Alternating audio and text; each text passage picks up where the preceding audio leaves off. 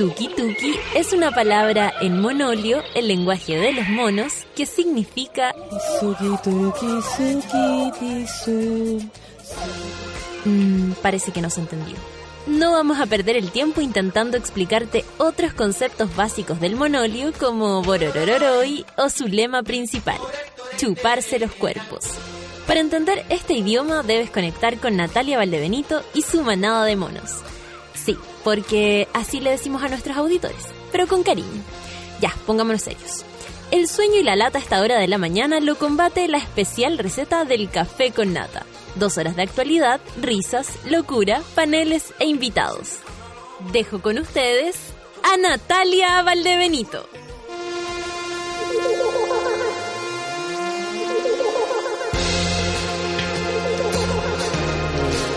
Yeah, yeah, yeah. Wow. 9 con 9, los tacos están en, pero en otra, en otra dimensión y además las micros también andan medias lentejas, ¿cierto, Feluquín? Algo sucede, algo sucede con esta ciudad. Aparte que en la mañana hubo también eh, accidente, una micro en una casa. La gente llega cansada al día, al, al día lunes. ¿Cómo lo pasaron ustedes? ¿Fueron a Coldplay ayer? Yo nada. No, la verdad es que no. Y em, me habían invitado, les voy a contar, me habían invitado a una fiesta súper exclusiva, tipo 12 de la noche en el Sheraton, eh, que iba a ser anoche. Eh, una fiesta muy ultra súper exclusiva de, de carácter secreto, en el que me invitaban a una recepción con Coldplay. Y yo pregunté, ¿iban a tocar? Como yo no tenía entrada. a mí la verdad es que ver a los gallos de lejos no me provocaba ninguna sensación como de, de, de felicidad especial. Y la verdad es que no. No había entrada, no iban a cantar ni una hueá. No fui. No fui, no soy fanática eh, y me parecía que acostarme a la hora del hoyo no iba a estar bueno para, para llegar este día lunes a subirle el, ánimo a todos los que están ahí estresados ya empezando la semana. Relájense, siempre hay gente que lo está pasando peor. Por ejemplo, esto del cartel de Panamá. ¿Cómo le ponemos a esto de Panamá? Sí, Panamá Papers. Hoy está bueno eso, Solcita. ¿Leíste algo? Perfecto, yo también, la mitad porque no sé por qué se me cerró, algo sucedió. Me leí la mitad también de un reportaje, de hecho podríamos hacer algo para los titulares y comentar al respecto. Más que todo, explicar en cetáceo lo que es esto, así sabemos de lo que estamos hablando cuando hablamos de Panama Papers. Eh, esto es, es como un kawin, pero de la más alta, alta, alta, alta elite de, de gente millonaria, de gente eh, que, gente que usted, señor que me está escuchando, usted, señora, señorita, no será jamás, porque ya no nacimos en ese lugar y tan sinvergüenzas no somos. Entonces, no, no, ¿cómo se llama? No, lo vamos a conseguir. Vamos en- entonces, a- en el fondo, a apelar a toda esta gente millonaria que tenían sus arreglines para ser más y más y más millonarios. ¿Por qué usted no tiene dinero? Ahí va a saber, porque el dinero está en manos de los grandes, no de nosotros. Nosotros ganamos lo nada. Al lado de esta gente, simplemente nada. Entonces, para empezar este día lunes bien deprimido y darnos cuenta que el lugar donde nos tocó nacer eh, marca nuestra, nuestra trascendencia absolutamente, bueno. Así nomás es la cosa. Son las 9 con 12. Yo tuve un fin de semana muy familiar. Cuéntenme ustedes cómo lo pasaron este fin de semana con este silencio. Este silencio, porque Feluca está respirando por la nariz. ¿Qué la cagá? Voy a cantar. Voy a cantar entonces. Nena, mueve tu cintura. el nuevo éxito del verano, que ya fue. El verano que ya fue y que ahora empezó con Cuática. ¿ah? Michelada le decía a la gente de hoy día en la mañana, Michelada, Michelada que hizo, hizo un, un- Me gusta el esfuerzo que pone Michelada en ser reina huachaca. Me gusta, me gusta. Hizo un calendario sexy. No, no. Yo le habría puesto el calendario perita sexy. No quería el como así. Me cae bien. Y ella se puso sensual, vestida de enfermera. ¡Pupina! Se vistió de enfermera, mi michelada. Un beso para ella podría venir, pero no puede. no puede porque está eh, dando el tiempo como ocho veces en una hora eh, en, en el matinal. Ya vamos a empezar. Esto es musiquita, ¿no? Son las 9 con 14, el tiempo avanza. Oye, White Twin, Your Woman. Qué lindo. ¿Ah? Aquí dice tui, tu, tigu, tigu, tigu, tigu. Es White Town. Ah, pero dice T I. W Entonces White sentido.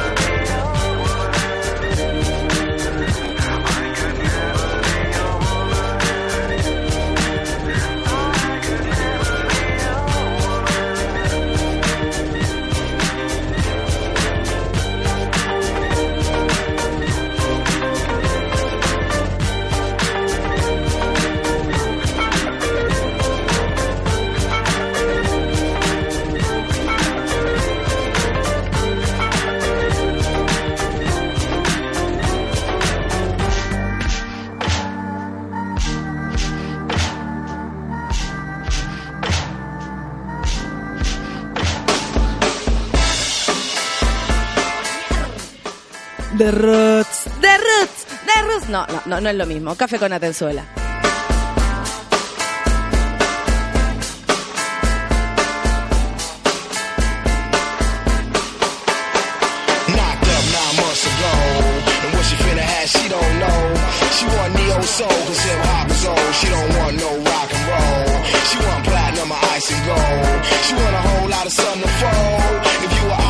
Obstacles, you just drive your cold. Cause one monkey don't stop the show. Little Mary's bad. In these streets, she done ran ever since when the heat began. I told a girl, look here, calm down, I'ma hold your hand to enable you to beat the plan. Cause you was quick to learn. And we can make money to burn if you allow me to lay this game. I don't ask for much, but enough room to spread my wings. And the world finna know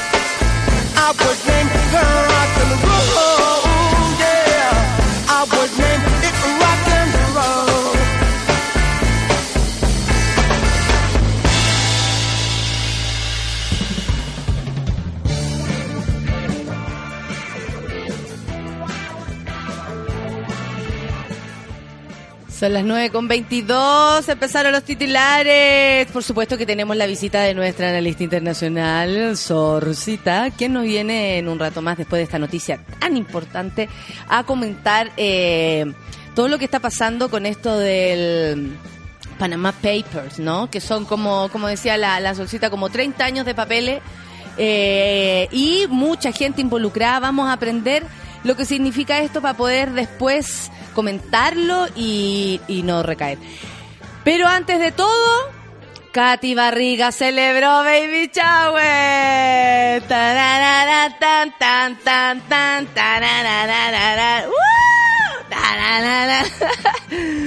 Fue el regalo estrella de Baby Shower que le hicieron. Katy Barriga celebró con sus amigas. Y el recuerdo más llamativo que recibió fue una réplica de su guata embarazada confeccionada en yeso. Qué bonito. Eh, la, guagua se llama Romeo, ¿ah? Romeo Lavín. Eso también da para discutir en un rato más, ¿no? La consejera regional fue agallajada por el grupo de mujeres emprendedoras Fuerza de Mujer. Fue súper lindo todo, dijo, desde la decoración hasta los regalos que fueron hechos con sus propias manos. Todo para mi Romeo, así se llamará su hijo. Sin duda, el obsequio que llamó más la atención fue el diseño de yeso que le hizo con alrededor de, 90, de 29 semanas de embarazo. 99, muy bien. 92. Lo que pasa es que doy vuelta a los numeritos. No me, no me juzguen. Eh, el artista Billy Guevara. Arroba, no, www.pintatucuerpo.cl por si a alguien le interesa, ¿no?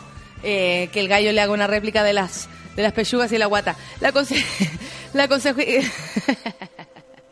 y Katy Barriga, "Mm, me encanta este regalo. La consejera cuenta que el trabajo se demoró alrededor de 40 minutos en estar finalizado. Eh, ¿Te dolió? ¿Sentiste molestias, Katy? Le preguntaron, porque tú sabes, Mónica Farcas, la periodista, le preguntó, eh, eh, ¿Katy te dolió? No para nada, es un trabajo súper cómodo, rápido y limpio. Igual es un pintor que se dedica a eso, por ende es algo súper profesional. Ni me tocó los pezones. Lo primero que se hizo fue el molde. De ahí se tiene que esperar como una semana para poder pintarlo y tras eso recién está listo. Por eso me lo entregaron en esta celebración. La eh, Mónica Falca, la periodista, le pregunta, que, quien está súper contenta de que le haya tocado esa noticia de cubrir a Katy Barriga. Mónica, ¿tú vayas a cubrir a Katy Barriga? No, pucha, la semana pasada me tocó la Adriana Barrientos. No, Mónica, a cubrir a la Katy Barriga. Bueno, la Mónica, haciendo todo su esfuerzo, le, preguntó, ¿la guata, eh, la guata tiene pintado un pingüino? Le dice la galla, muy observadora la periodista. A lo que Katy re- responde, vimos varias opciones, pero sentí que este pingüinito era lo que más significativo para nuestro amor con Joaquín, su marido. Él me pidió matrimonio disfrazado de pingüino. Creo que en, en mucha realidad para un día luna encuentro. Repito, él me pidió matrimonio disfrazado de pingüino y me dijo que quería que yo estuviera toda la vida con él.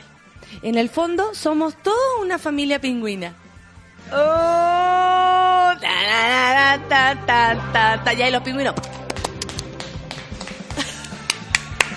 Saludándose los pingüinos. High five, los pingüinos, high five. Oye. Katy Barriga es así, la la la, la la la. Katy Barriga es así. Oye, ayer fue la la ¿cómo se llama esta? La, la maratón. ¿Alguien corrió la maratón? ¿Le gusta eso? Eh, nuestro querido Manuel Mayra corrió y está todavía en llamas. Yo me imaginaba a toda esa gente que quedó tan feliz, lo insoportable que debe haber sido compartir un día con un huevón que estuviera en la maratón. Porque imagínate la cantidad de endorfina. Esa gente anda demasiado contenta para ser domingo. No, no, no, no. 42 kilómetros corrió nuestro querido eh, Manuel. Todavía no se recupera. Está estable dentro de su gravedad. eh, múltiples lesiones, además de tener eh, un efisema pulmonar. Y daño cerebral. Y daño No cerebral por, por el rebote. el rebote le provocó daño cerebral. No, sé que estamos felices porque él, él estaba demasiado contento. Eh, estábamos preocupados también si llegaba o no a la meta y en qué condiciones llegaba, pero al parecer llegó muy feliz. Solo que ayer, mala onda, no quiso ir a la pichanga que lo invitaba el curro. Y eh, Moroch contó también que él eh, hizo una maratón a la cocina y llegó último. Maravilloso nuestro chat. Oye, no, queremos enviarle un saludo a nuestro querido Manuel que corrió ayer y lo pasó bien y, es contento. Y hay mucha gente contenta de los 10 kilómetros, los 21 kilómetros. Bonito, a mí me gusta que la gente haga lo que quiera, ¿sabes? Ayer también, por ejemplo, estaban la gente en Coldplay llorando, también se rieron de los jóvenes que estaban llorando en Coldplay. No, no nos riamos tanto de las personas. Punto, punto, punto. y punto suspensivo, se me acaba la pega. No puedo seguir, no puedo seguir. No, no puedo seguir. Eh, si hay una ley, claro, para dejar de reírse la gente, estoy cagada. Eh, mm, bueno, eso. Y ahora eh, queremos que haga eh, visita nuestro estudio Sorcita, quien viene a comentar lo que es esto del Panama Papers, porque usted nos ve en Trending Topic ya desde muy temprano, estamos muy felices, muchas gracias, pero también tenemos que eh, decir que lo que atrapa la noticia en estos días, y lo va a hacer así por mucho rato, mira, estamos aquí, ¡oh, qué lindo mi Trending Topic! Eh, hace su entrada, hace su entrada Sorcita a comentar lo que es pol- eh, Policía Internacional. También son muy guapos los de Policía Internacional. ¿Tú Encuentro yo, son como Sí. lo- el mejor corte de la los mandan a los mejores. Los gringos también ah, tienen lo suyo. Sí. A mí me tocó, yo tenía miedo, estaba solita ahí en Estados- entrando a Estados Unidos y, y tenía susto porque uno dice, bueno, ¿cuál será la percepción? Pero ahora con esta con este timbre que te ponen para como que los chilenos podemos entrar, como que no hay ningún problema. ¿Por qué viajas sola? Me pregunta algo. Tengo- yo conversando. Tengo una queja formal por la música que me pone Feluga cada vez que entro al Va a aire. hacer un comentario. Me carga Bach, porque la, esa sinfonía no es de la primera época, es de la, de la, no, de la segunda otra cuando época. ya se Yo soy vendió. mucho más cuando ya se vendió. Ya, claro. No, yo soy de la parroquia de Beethoven. Pero podría ponerme, no sé, algo más, No, más, más, más es que la gente vivaracho. Es no que queda Beethoven. Beethoven es lo, es lo mejor. Es lo mejor. Oye, eh, pasando por eh, las noticias del día de hoy. Esto que está ocurriendo con el Panama Papers es... Ya, pues Feluca. es real- no, se desconcentra Sorcita, la cagó. Eh, bueno, hoy día salió mejor eh, como descrito quiénes son los involucrados en esto, porque esto es a nivel mundial. Es- Esto es como una gran cagada, Sí. pero mundial. Mundial. Que periodistas descubrieron cómo fue esto, cómo se, Esto se es supo, ¿tú un- una filtración de Wikileaks y Snowden. Filtraciones. Filtraciones. Filtraciones para siempre. Nos por encantan las supuesto, filtraciones. Obvio. sí. Y se la pasaron a... Hay como 10 diarios a nivel mundial que son lo- los que reciben siempre estos papelitos. Ya. Ya, pero ahora están trabajando como 100 periodistas a nivel del Consejo Internacional de Periodistas de Investigación, entretenido. whatever, whatever, Ya. que incluye a nuestro querido Zipper.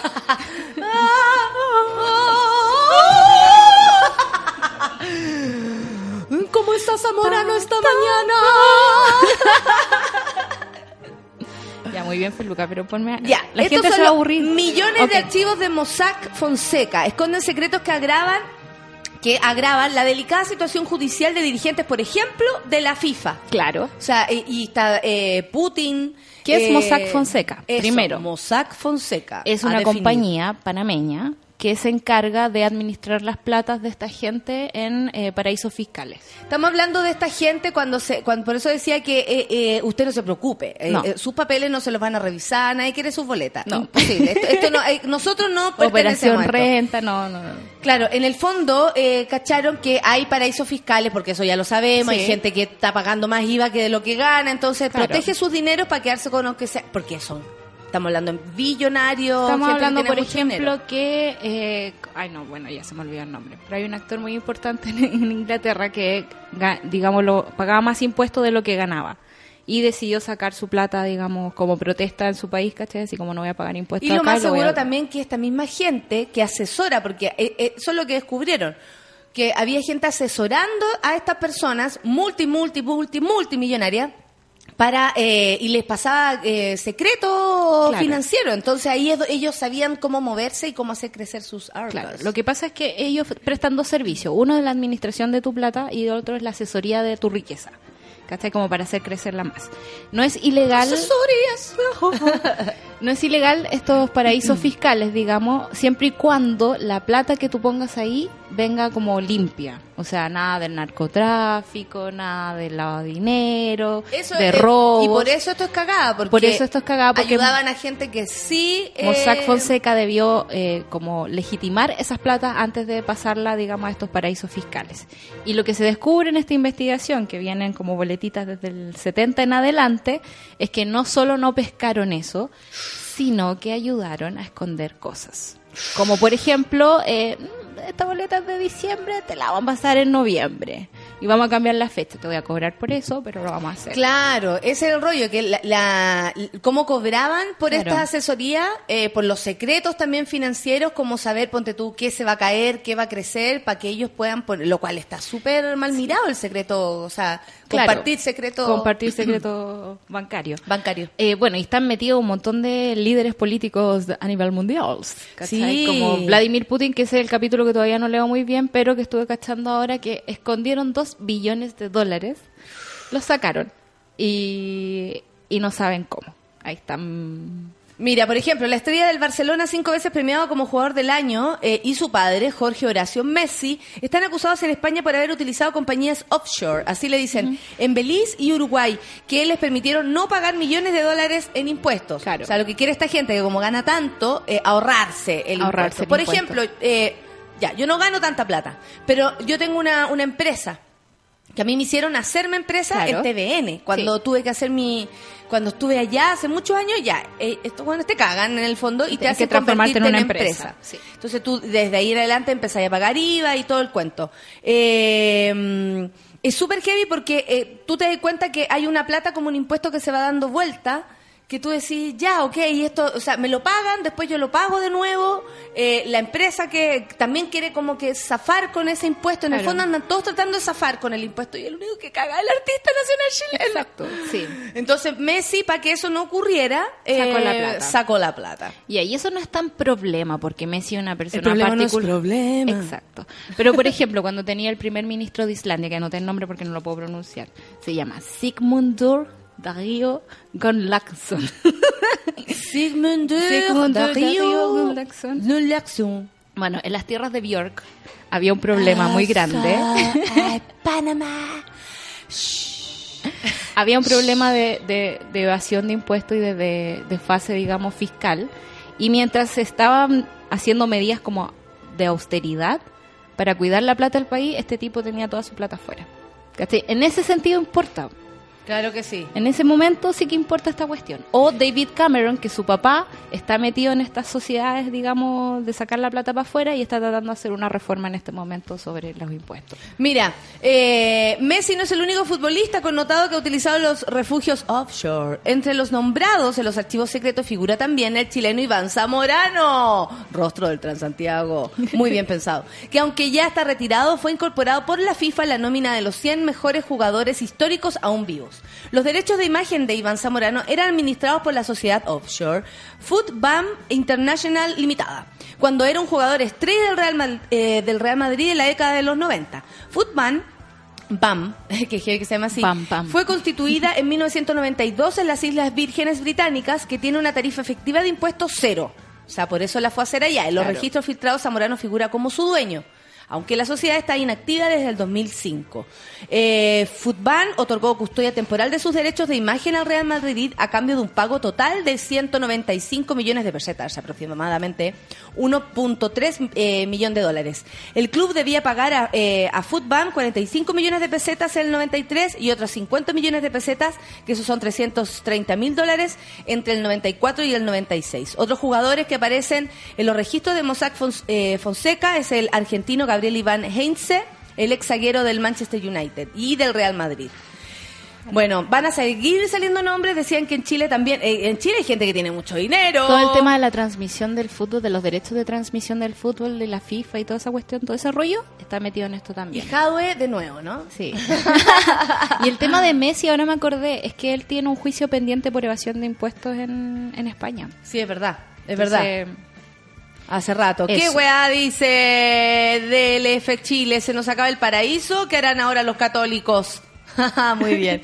Oye, eh, bueno, Solcita, ¿qué vamos a hacer? po? La gente mm, es así, no le interesa nada lo que pase y, y por hacer crecer, que yo ni siquiera me imagino la cantidad de plata que hay que tener para poder, para que esta gente se contacte contigo. Porque en el fondo ellos también te perciben, po. Claro, son presidentes, son multimillonarios. Son como. eh, Había una estadística que era de, los 50 millonarios de Forbes, al menos 12 estaban metidos en esto. Que deben ser los 12 primeros, digamos. No pueden, no para abajo. Oye, ¿y, ¿y qué me decís tú? ¿Y estará Piñera? Esperemos. Yo, yo estoy esperando que sí. la- lo- lo- la- los siguientes artículos de CIPER. Oye, sí. Ciper, eh, búsquenlo. Al que le interese saber todo esto, eh, le interesa el fútbol, por ejemplo, y quiera cachar qué onda con sus ídolos, bueno, Ciper, el Centro de Investigación Periodística, esto es un www.ciper.cl. Ciperchile.cl. Aunque se demoren tres días en leer esos artículos sábanas gigantes. Claro, pero ahí está la, la noticia más, más precisa. Oye, Pablo Longueira, jamás voy a aceptar. ¿Te despedimos, Solcita? Tú me estás abandonando. No, bueno, me puedo quedar, no hay problema. no hay Pablo Longueira dice, jamás voy a aceptar que una trayectoria de 35 años en política termine ensuciada por una acusación de cohesión. Está hasta el obvio, ah, hasta el obvios, Pablo Longueira, quien será formalizado por cohecho en el marco del caso Sokimich, luego de que hace una semana se filtraron unos correos electrónicos entre él y el ex gerente general Patricio Contese. Habló de la mm, de su amistad, dijo, soy amigo de Patricio desde hace muchos años, más de 20 creo. Nos unen muchas cosas y tengo mucho respeto por él y por sus convicciones personales y religiosas. Después de hacer el felatio, dijo, en los años que me desempeñé como senador o ministro, nunca le solicité a Patricio Contese ni tampoco él me ofreció dinero o aporte económico de ninguna naturaleza. Es que esto va más allá de eso. Porque no es que el tipo le pase o no le pase plata. Plata eh, tienen. Plata tienen, lo que están haciendo es macro, están arreglando la situación de manera eh, general, así como funcionan las platas en Chile, entonces así ellos se ven beneficiados a la larga y para siempre. No es necesario que a Conté se le haya pasado 20 lucas por hacerle el, mail. No, no, no, no. No tiene que ver con eso. Y, señor Longueira, nosotros entendemos. Fíjese que sí. Bueno, él dijo que no le había ofrecido dinero y aporte económico de ninguna naturaleza, sea conectado con las funciones públicas que tuve o por cualquier otro motivo, razón indebida o ilícita. En mis campañas de ver aportes, ellos fueron por las vías legales. Bueno, como decía Meo, quien tiene un curso para no responder preguntas, la cagó. Y periodistas que no contrapreguntan. Que no contrapreguntan. ta- ¿Tú, tú decís que Mónica Pérez está me cagá, ¿sí? Sí. ¿Y qué habrá sido la, la Consuelo Saavedra mandándole mensaje hoy? No sé, pesar. Claro. Porque está la, la Karen Dogenbailer. Sí, pues. Están todas Karen, están involucradas todas ahí. pues, No. Tampoco recibí un centavo, dijo, de las personas o instituciones que mencionaban como relacionadas conmigo en el informe de un estudio de abogados americanos realizó para Sokimich. Ni un peso ya. Y los, los estudios americanos saben tanto quién es él que lo quieren perjudicar. No identificaron evidencia que demuestre que los pagos se hicieron con el fin de inducir a cualquier funcionario público a actuar a- a- o a abstenerse de actuar con el objetivo de ayudar a Sokimich a obtener o retener negocios. A mí me parece que todo esto es tan ordinario cuando ponte tú eh, sale después hablando eh, Guillé, Yeah. el periodista que, que también las hace de político, eh, sale hablando de que a él le pasaron gato por liebre con algo así. Claro, que no leyó bien. No. Eh, Andrade también dijo lo Sí, Oye, ayer hubo como un lavado de imagen al, a Longueira en el Mercurio, una entrevista así pero- como el apoyo transversal a Longueira. Oh, la. Era vergonzoso. Es vergonzoso. Vergonzoso. Aparte que la tribuna, la letra Sí. chica, como tú decías, una sábana para que el gallo pueda quedar como que, como que lo que hizo fue correcto. Claro. O sea, no es correcto. O sea, Listo, se acaba. Yo creo que estamos tan jodidos que creemos que es correcto. O sea, estos tipos de verdad sienten que tienen el país para jugar, ¿cachai? Sí, para ellos. pues. Sí, ¿cachai? por supuesto. El poder que hablábamos el otro día con, con nuestra querida Alejandra Matú. ¿Sabéis qué? Eh, y también me pasa en otro nivel, ¿caché? Que ayer vi el, el como, mm, a ver, ¿cómo habrá sido? Como a la una, algo así. Estaba en la entrevista Más Vale Tarde de este, el, ¿cómo se llama este gallo? El Álvaro Escobar. Ya. Entrevistando a Mauricio Israel. ¿Se acuerdan de Mauricio Israel? ¿En serio? Mauricio. Israel, ¿sabéis qué es lo que me pasó? Es que habla igual que estas personas. Yo ya pagué, yo estoy bien, mi familia está bien. es lo mismo que hizo nuestro querido Arturo Vidal con su video. La misma, pues. Es lo mismo. Él, ¿sabéis qué? Es de un la persona que hace daño o que o yo creo que se manda cagadas así de grande, creo por, por por lo que percibo, por cuando uno ve la cara raja que tiene esta gente para defenderse y decir que ellos no hicieron nada malo, ellos están convencidos de que lo que hicieron no está mal. Claro. ¿Cachai? O que o por las razones que los llevaron a eso fueron mucho más potentes que haberse cagado a un amigo, por ejemplo. Que no hay conciencia del otro, po. No hay, No hay conciencia del otro, punto. Cero, cero, Por lo cero. tanto, si no existe, no hay daño. Y que él veía la tele y veía, me da hambre, weón, quiero trabajar, weón. Porque, por ejemplo, decía, él se cree, pero de verdad, así él, Juan El Pablo, el Mesías de eh, la- el periodismo de, de- de ayuda, no sé. Eh, me, me- me- se me paraban los pelos porque de verdad es un tipo muy cuático. Él se cagó a gente, hacía a sus amigos, o sea... Eh, Al Carerrana. al, al Carerrana, al pobre Carerrana que ahí está. Ca- No, pero y, eh, fuerte lo que hizo, ¿cachai? Y el rollo es que salía diciendo que él quería, por ejemplo, estar en televisión, lo que estaba haciendo era para volver, que eh, confesaba ser súper amigo de Ricardo Claro, que él no le quitó la pega mientras él se había mandado las mansas cagadas. Claro. ¿Cómo te ayudó? No, no, él no me ayudó. La verdad es que él, lo- como me podía ayudar, era dándome trabajo. Hablando de Ricardo, Claro como si fuera una persona buena. Claro. Partiendo desde ahí.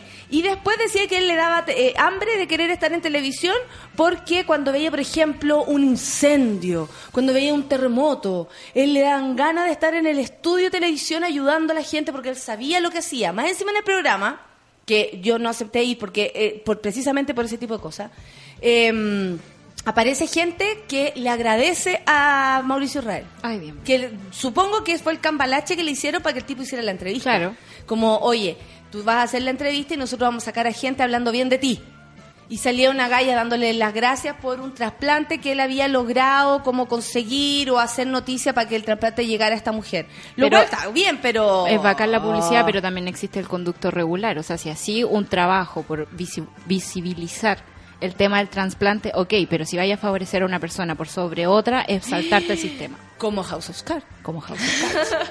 Bueno, la cosa es que, eh, que ahí uno dice, en realidad, eh, la gente que se manda cagadas en contra de otras personas, en serio, no tienen noción de los, del, Del otro, otro. no hay conciencia de ni siquiera de empatizar con una situación externa a la tuya, y por supuesto, convencidísimos que lo que están haciendo no está mal. Claro. Entonces, cuando uno ve todo, todo lo que está pasando, eh, yo creo que ahí es- ellos, o sea, no sé, em, como que ahí uno debería hacer eh, la crítica, desde ahí, ¿cachai? Pues yo decía, bueno, a mí qué me importa que este tipo sea, Claro, pues, bueno, a las minas, eh, ¿cachai? Como eh, ya no me gusta así como lo que me transmite, etcétera. Pero sentir que una persona no tiene conciencia del daño que puede hacer, eso a mí me aleja, pero absolutamente. O sea, Claro. y, y la elite tiene ese, ese trato siempre. Tiene el mismo rollo todo el rato. Ah, yo, oye, tanta Dolor- cosa. dolor en el corazón. Son las 9 con 46. Vamos a ir a escuchar música porque ¿sabéis qué? Porque nos dio gana. y vamos a escuchar Hace Falsos con mi ejército. Café con Aten, súbela.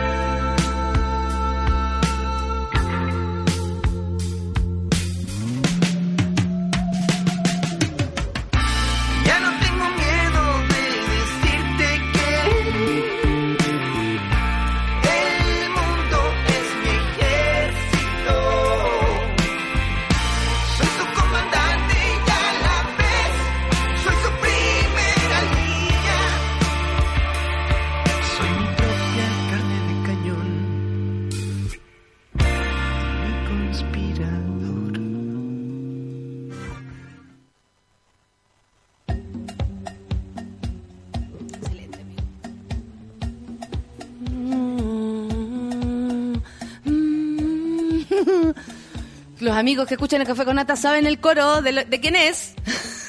Vamos. Cinco, seis. Hoy amanecí pensando que en cualquier momento te imita Kramer, dice Mauricio Cruz. Yo sería feliz. Buen día, monos, empezando a escalar la semana. Así estamos, Mauricio. Hablan de Mauricio Israel y se me viene a la mente. Marco Antonio Solís dice medalla. Ya va. Eh, que la sol se quede, dice el Rorro. Paso a desearles feliz semana a todos, dice Milandino. Aprendiendo de la... ah, muchas gracias. Hoy no pesco, hueones. Muy bien, nos atienden, hueones, hoy día. 9 con 50. Oye, ¿cómo avanza esto? No hay nada contra los Lavín Barriga, pero por juntas como esa aparecen los Gustavo Abun. por la cruza, decís tú. ¿Cómo será Romeo Lavín? Romeo, Romeo Bienvenido a, a este mundo. Kichi dice, la única razón para estar despierta hoy es mi café con nata. Buen día a todos los monitos. Gracias, Kichi. Digo lo mismo, ¿ah? Mi única razón para estar despierta hoy día es el café con nata. en Ciudad Empresarial acaba de temblar. Allá en Santiago, ¿no? No, no podéis decir eso que... ¿A dónde tembló? Y yo estaba aquí hablando de qué? ¿De, de Mauricio Israel? Si tú hablas de Mauricio Israel, repelen los temblores. Ojo con eso, hemos encontrado una nueva fórmula para no sentir los temblores. Usted repita, Mauricio Israel, Mauricio Israel, Mauricio Israel. Canela baja, ¿me mandáis la, noticia? Oye, amigo, ¿cómo es Ciudad Empresarial, Camila? Cuéntame. Tanto tiempo que no escuchaba el café con nata, dice el Rodrigo. Mucho love. Manda ánimo, porfa. Hoy inicio mi práctica. Le va a ir la raja y páselo bien, porque en el fondo, llevar a la práctica lo que uno ha aprendido durante tanto tiempo es lo más entretenido que hay. Jao Martínez dice, buen día, Mona. Por fin con mi dosis matutina de café con nata, muchas gracias. Tembló su momento y no nos enteramos, dice Cucurucucu Careculo. no ampliaremos. Oye, yo estoy, yo estoy nerviosa. ¿Cómo es esto? La Rafa viene en camino, así que la terapia grupal a las 10 va sí. Eh, Fran dice, no escucho el podcast, pero ando en el registro civil. Hoy los escucho en el podcast, supongo. Eh, renovando todo lo robado. ¿Sabéis que al Fran, nuestro amigo de Arica, mi amigo que viene para acá, nuestro querido Fran, le robaron su auto con todas sus cuestiones adentro. Por suerte no le pasó nada, pero le mandamos un beso por esta dificultad que está pasando. Un beso para ti. DLF Chile dice, paraísos fiscales, ¿qué va? ¿Se nos acaba el paraíso? Pucha, la cosa es así. Estaba en reunión, partió full la semana, ánimo para todo, dice la Sofita. Gapecito dice, la Katy Barriga es como un flamenco, tan rosada. La... es como un flamenco. Pero con dos pieses. La solcita de tener un fondo de música de lectora de noticias. No den idea, por favor. Nada, pues yo aquí en Coldplay me manda una foto la Dani Mardóñez. Un beso para ti. ¿Cómo les fue? ¿Cómo estuvo ese concierto? Aquí sabemos cómo estuvo. No sabemos, no sabemos nada. Te extraño más que nunca. Me manda la chucha. manda la chucha. Todas mis damitas, mis damitas. Jessica Solán dice, hoy es lunes y mi cuerpo está feliz como viernes, espero que estén todos en la misma. Jessica Solancho, tu edad te hace ser más feliz que nosotros. Laurita Che dice, disfrazado de pingüino, nada, somos una familia pingüino, mucha realidad para un lunes grande. Muchas gracias, Laurita. Calle BM, BM, BM, calle BM, calle BM, calle BM. ¿Por qué se ponen así? No puedo con la familia pingüino, empezando una semana muerta de la risa. Qué bueno. La Caro Fuente dice, ¿en qué lugar de tu casa ponís tu guata de yeso embarazada? En todo caso. Después llegó a la casa la Katy Barriga acá ya con tanto regalo. No sabía dónde dejar la- tanta cuestión y no sabe qué hacer con el busto. Yo sé lo que haría, lo daría vuelta y le pondría flores. ¿Cachai? Le pondría eh, planta. Las tetas mirando para abajo nomás, pues así como, como que lo dejaría como un recipiente. Para firmar la puerta también. Le podemos poner una funda eh, y, y lo ponemos de, de frutero, de frutero, muy bien, La- la- en las mamas, Senos. en los llenos, oh, en los pechos. ¿Qué más, ¿En qué más podríamos usar eso? Tenéis toda la razón. ¿Qui- ¿Quién me dijo esta cuestión? Tiene toda la razón. La Caro Fuente, ¿en qué lugar de tu casa ponís eso? Es cierto, porque eh, no lo hay a poner colgando. En el patio, tal vez con una enredadera. No, si lo veo con planta. La cual la veo con planta. De de la, la batea. Eso, la batea para, para bañar chico chico. Muy bien, un columpio. Hoy tenemos hartas ideas para la Katy Barriga. ¿ah? Lo que tiene que hacer con ese regalo, que más que regalo un cacho. ¿ah? Yo creo que me pidan matrimonio disfrazado de Yancha Pepa, dice Fabián Santis. Es que si no es así, que no sea. La Constanza Cerda dice, hasta que me desperté con el que me pidió disfrazado de pingüino. Es que sé que quedaron todos ahí como eh, pelando el cable con eso. Como el, el señor Lavín chico se vistió de pingüino. Es que en realidad a Katy Barriga, ¿cómo le hacís las cosas? A Katy Barriga hay que hablarle así, po. ¿Cierto? Así, como todo así. Mira, yo me voy a disfrazar de pingüinito para saludarte, Katy Barriga. Katy Barriga y corazoncitos y orcairis y, y gatitos. Y gatitos. Y perritos. Estoy como Daddy Yankee. Hambre, sueño, lo que todo tengo. Dice la Fran Elisa. Sí, estamos todos igual. Aquí está, po. La Radio Festival me manda la orfelina, que linda. Saludo a todos los monos iniciando la semana viajando a Puerto Aysén, dice Rodrigo. Por la Fara dice cagada de frío, pero feliz escuchando a la mona. Eh, buena semana, monos. Linda. Eh, el café con nata nos dará abrigo. Así es. Aquí hay abrigo para ustedes. Para el poncha la romana, dice la orfelina. Buena. Para el poncha la romana. También buena idea. Con mucha ropa para lavar, dice Isabel. Espero encontrar mi detergente atrás en el comercio. para que la veas. Yo pondré, eh, yo pondría la guata de yeso como un portacondones revuelto con fru, fruyelet, dice el Pablete. ¿Cómo no partir bien el día escuchando el café con nata, imitando a Marco Antonio Solís? Damitas, ¿cómo están mis damitas? Mis damitas. La guata de Pelela, por ejemplo. Eso, muy bien. Si está el baño afuera, digo yo. Claro. Si está el baño afuera en el patio, antiguamente la gente... Te queda perfecta. Antiguamente la gente, eh, sí. Los que teníamos el baño afuera y vivíamos en casa antigua, se usaba harto el pelelismo. Antiguamente se usaba la pelela. Y qué, qué poco higiénico, ¿ah? Imagínate tener un pipí guardado bajo la cama. Regia solución, pero cochina. Asumamos. No, pero ir al baño con que está como lejos y es frío. pues. Acuérdate que yo en mi casa, por eso me tomé el agua en la plancha. Porque, porque no quise ir al baño que queda muy lejos. Me desperté con sed terrible y dije, a ver qué hago, dónde hay agua en esta situación. Y ahí, eso. Anda, chun, changala, cachun. Eh, y ahí me tomé el agua de la plancha. Y mi abuela me defendió porque mi mamá me estaba retando. Y mi abuela le dice, oye, no seas así. ¿Cómo yo me tomé el agua al guatero el otro día? Y ahí quedamos empatadas. El otro día me decía un amigo aquí en el Twitter, no sé si, hoy tengo tanta sed, no sé si tomarme el agua en la plancha o la del guatero.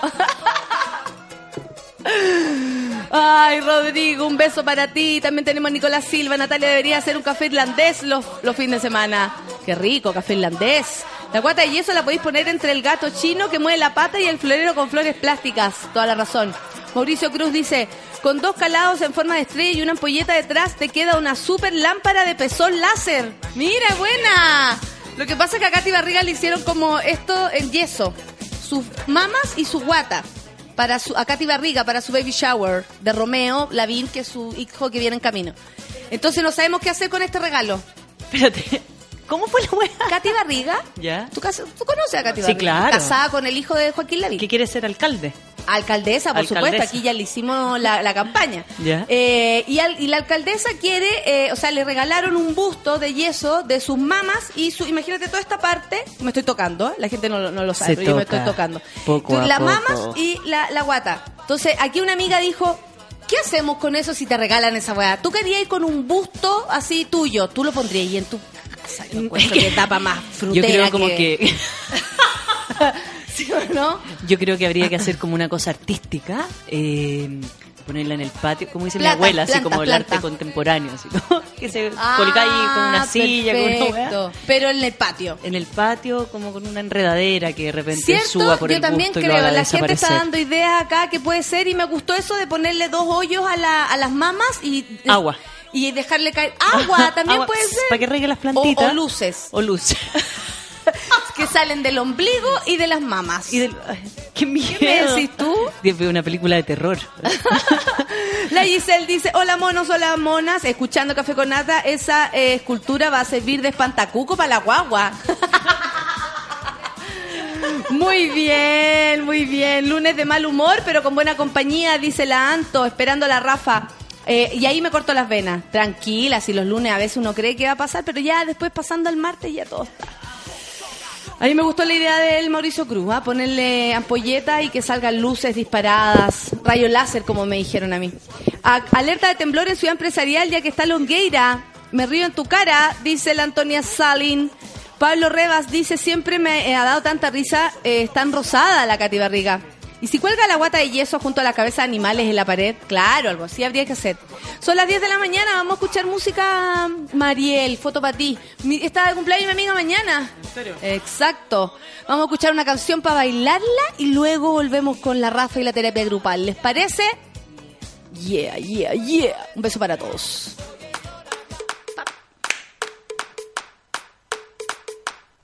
Para encontrar el amor hay que salir a buscar. Para cambiar hay que saber cambiar. Salirse del vaivén, tomar la carretera. Mira las piedras, cosa pasajera. Tanto trabajo, no me relajo. El intelecto me está matando. Mira que yo voy a donde va la situación. Que siempre hay motivo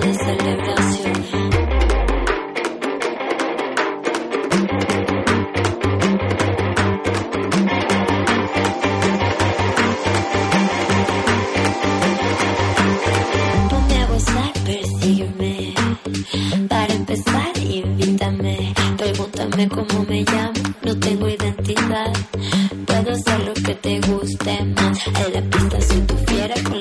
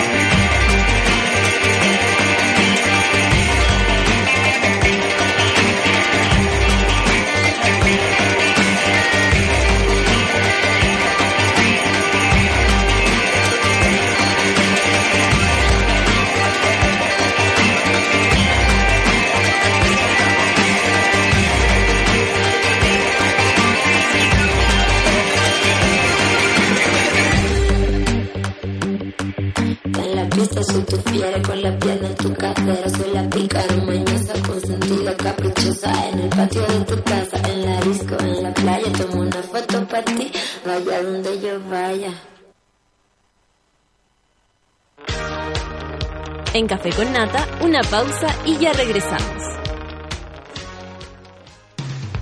Hoy en Sube la Radio.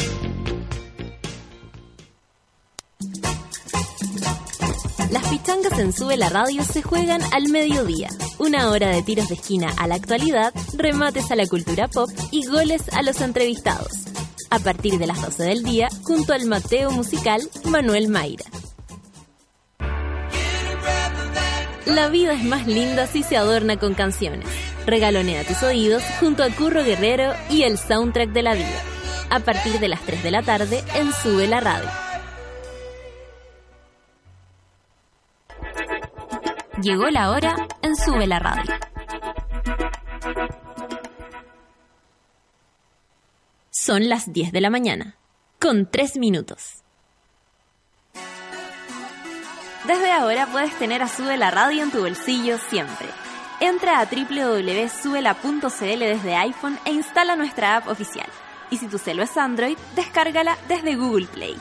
Ya lo sabes, escucha Sube la Radio, favoritea las canciones que te gustan, crea playlist y disfrútanos cuando y donde quieras. Sube la radio, en otra sintonía.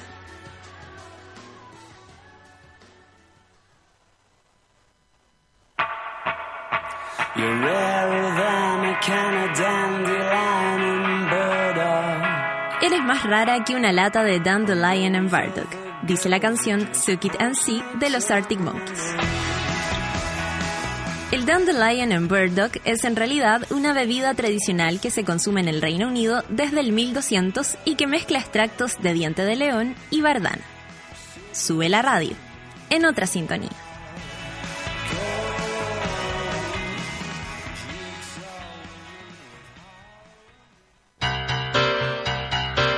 ¿Viste que no era tanto? Ya estamos de vuelta en Café con Nata. I feel the earth move under my feet. I feel the sky tumbling 10 con 6, café con nata y la terapia grupal. Rafa, ¿cómo estás? Bien, ¿y tú? Bien, ¿cómo estuvo tu fin de? Excelente. ¿Sí? Todos mis días están excelentes últimamente. Ah, excelente, excelente. Todos los días están Qué excelentes. bonito. Vamos a hacer de nuevo un saludo a Skype, ya las comunicaciones globales, A la- eh, las redes, etcétera. Sí, sí, que, unen- tanto ayudan, Tanto a, ayudan, ¿no? a unir a, a millones de personas. Sí, encuentro que Skype ya debería como auspiciarnos ya a esta altura. Claro, claro. Como que debe ser parte nuestra. Skype, eh, Mi torpeo, gracias. eh, auspiciar relaciones a distancia. A distancia. Muy bien.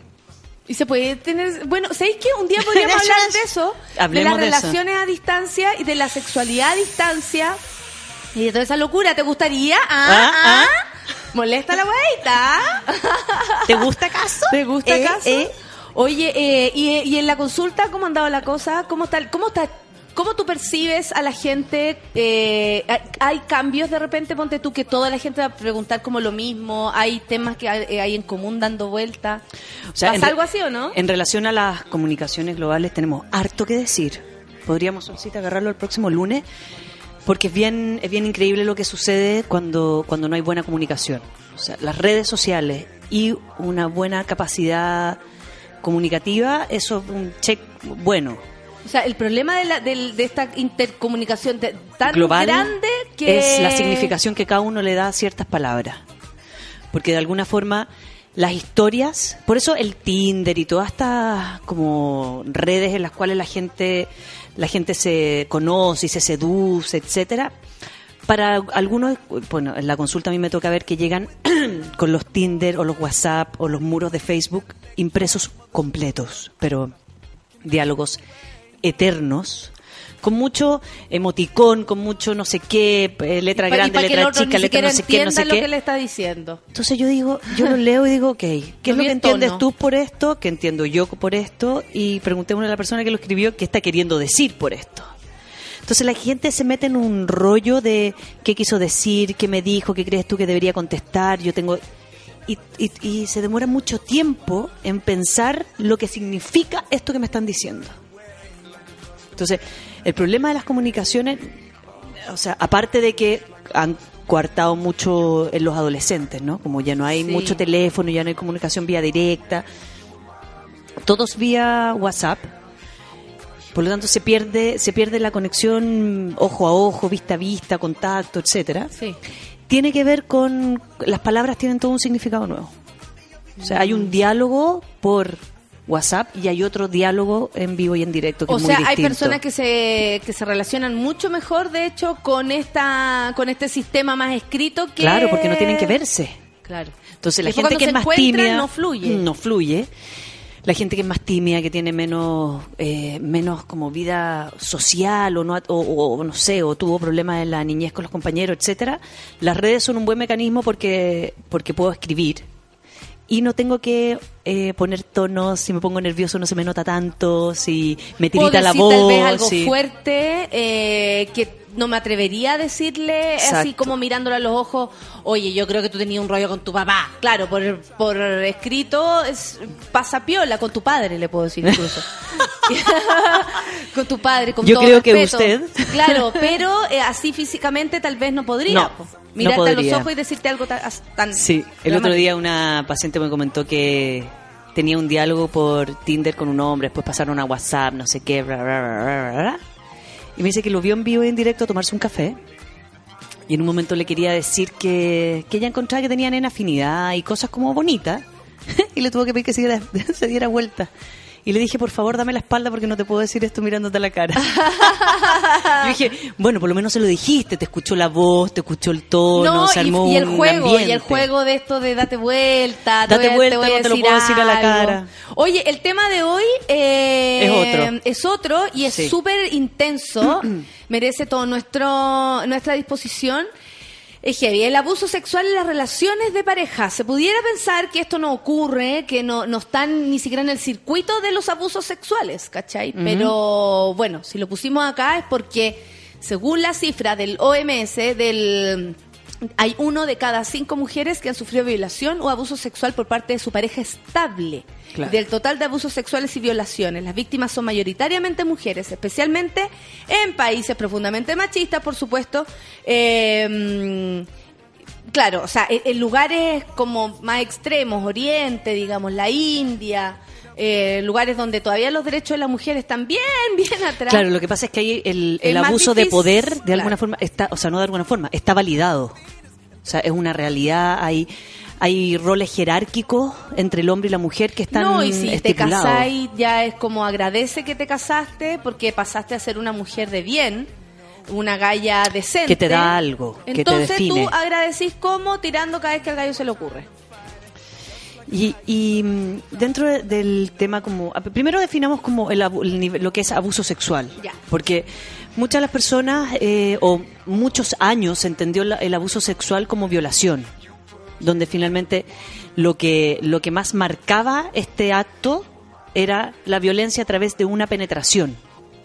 Ya, por lo tanto, el Instituto Médico Legal, todas las leyes tenían que ver con encontrar signos de esta violación, que era la única forma de tener certeza de que había sucedido este, esta, este acto de algo violencia. evidente de violencia, alguna marca, Claro. algo que da a entender que fue maniatada la persona y obligada. Exacto.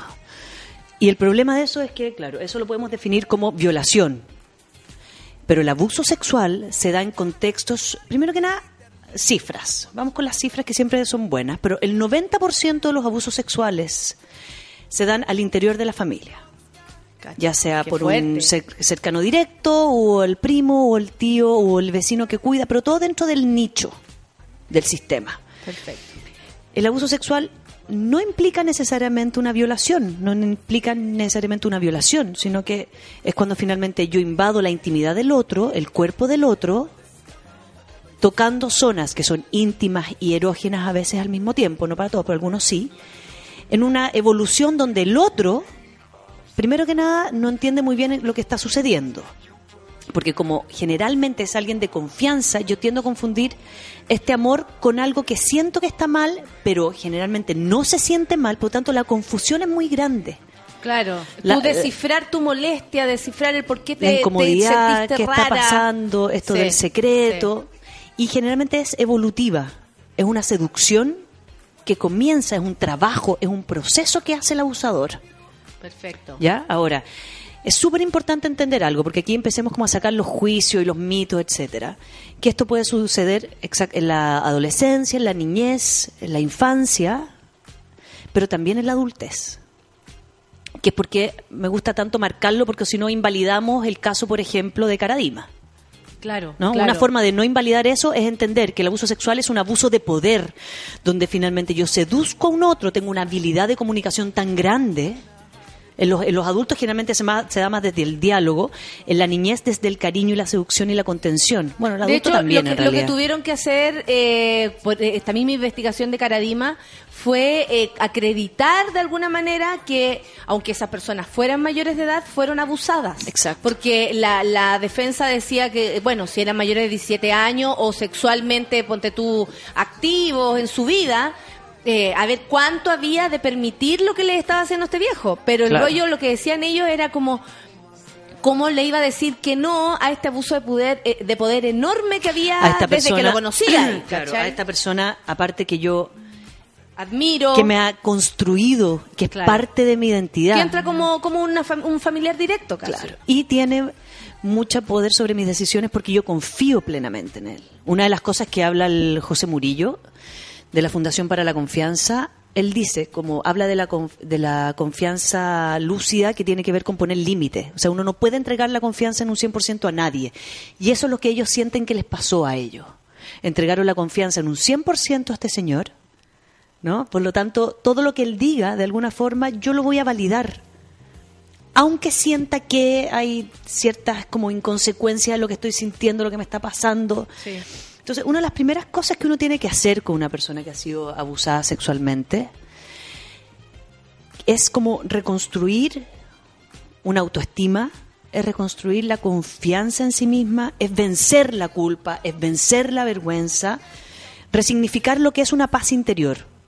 Porque porque finalmente lo que implica el abuso sexual es que también para el abusado viene con muchos estereotipos de lo que supuestamente me debe pasar después. Debo tener problemas en la sexualidad. Debo tener bla, bla, bla. Debo, no disfrutarlo. Claro. Debo. Porque lo que pasaba con los cabros de Caradima, para seguir, que eran grandes Ajá. y todo, que claro, tenían, lo- no sé, tenían una erección. Y el viejo les decía, pero usted respondió, pues.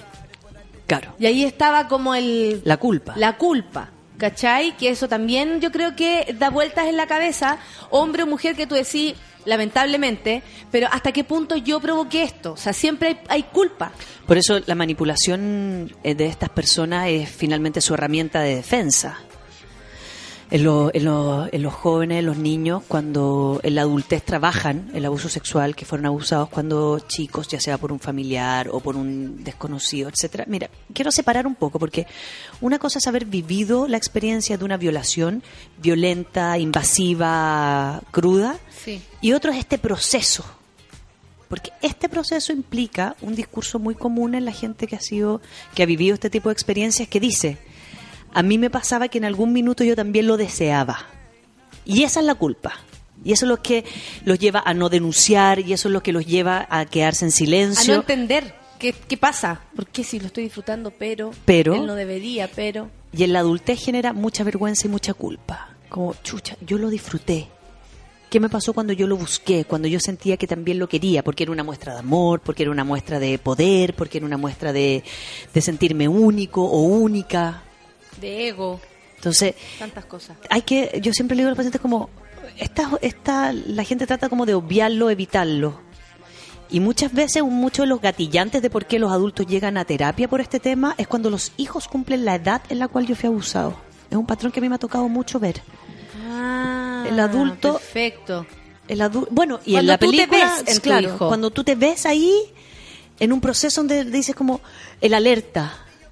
¿Por qué? Ah, y Va a creer lo mismo, va a ser lo mismo. Va a pasar lo mismo, le puede pasar lo mismo, entonces tengo que repararlo. Y, y- y siempre con, eh, te iba a preguntar porque mm, yo tengo memoria, por ejemplo, de, de mi vida, de, de lo que era fuerte ser, bueno, y lo hemos dicho varias veces, cuando uno se empieza como a desarrollar y eso, es fuerte lo que empieza a pasar con, con las personas alrededor. Yo lo hablaba el otro día con, con mi papá, eh, yo le decía, papá, andar chica caminando era acuático, y él me miraba con ojos así como... que heavy no haber estado cada vez que caminaste por la calle, me decía, ¿cachai? ¿Cómo poder evitar eso? Y hay una cierta sensación de que tú no sabís lo que está pasando. Como esto está bien, esto está mal, pero que una duda que puede durar mucho tiempo, porque como reconoces a la otra persona como alguien que se supone te quiere, te tiene cariño, Te va a cuidar, ro- por lo tanto, cuidar, no te va a hacer daño. Por ejemplo, aquí una amiga dice, yo no ¿Qué tenía dicen? claro si el abuso fue o no, si fue abuso. Ya. Eh, lo que hacía mi primo cuando yo era pequeña. Ahora sé que sí lo fue.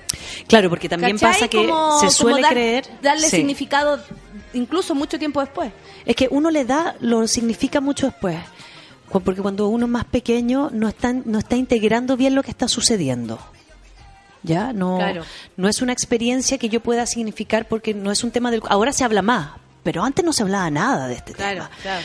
Entonces, y también cuando es de par, el abuso sexual uno lo ve como esta invasión a este espacio ajeno, ¿no? Claro, como que Donde tendría que venir hay una invasión, persona enorme. Hay tocaciones, hay etcétera, donde donde también se da de igual igual, ¿no? Hay hay hay porque finalmente lo, que, yo lo mido en terapia, claro, hablando, por ejemplo. lo que yo lo que yo mido en terapia a veces no es ni siquiera la intención, porque puede ser que dos primos estén experimentando pero uno de los dos sienta después que esto fue una invasión mucho más grande de lo que pudo manejar. El abuso sexual en terapia yo siempre trato de que los pacientes lo, lo dimensionen sin sentir que me tienen que explicar, uno, que no me tienen que explicar lo que pasó, ¿no? Porque pasa mucho que llegan pacientes con la experiencia de otros terapeutas, donde los terapeutas le preguntaron como, ¿y cómo te fue? ¿Y qué te hizo? ¿Y qué te tocó? ¿Y dónde te tocó? ¿Y cuánta? No. A mí me gusta agarrar a un paciente y ver como el contexto donde el otro siente que hubo una invasión a este espacio, por lo tanto ahora tengo problemas. Ok, si fue tocaciones de una pechuga, el ano, el La pierna. pene, la pie, lo que sea que yo sentí que no estaba bien o que ahora lo significo como un daño que me generó un quiebre con una desconfianza, etcétera, Claro. que me hizo un quiebre en mi Que identidad. traspasó, traspasó ese nivel de, de- de Traspasó. respeto, de, Sí. de tu físico.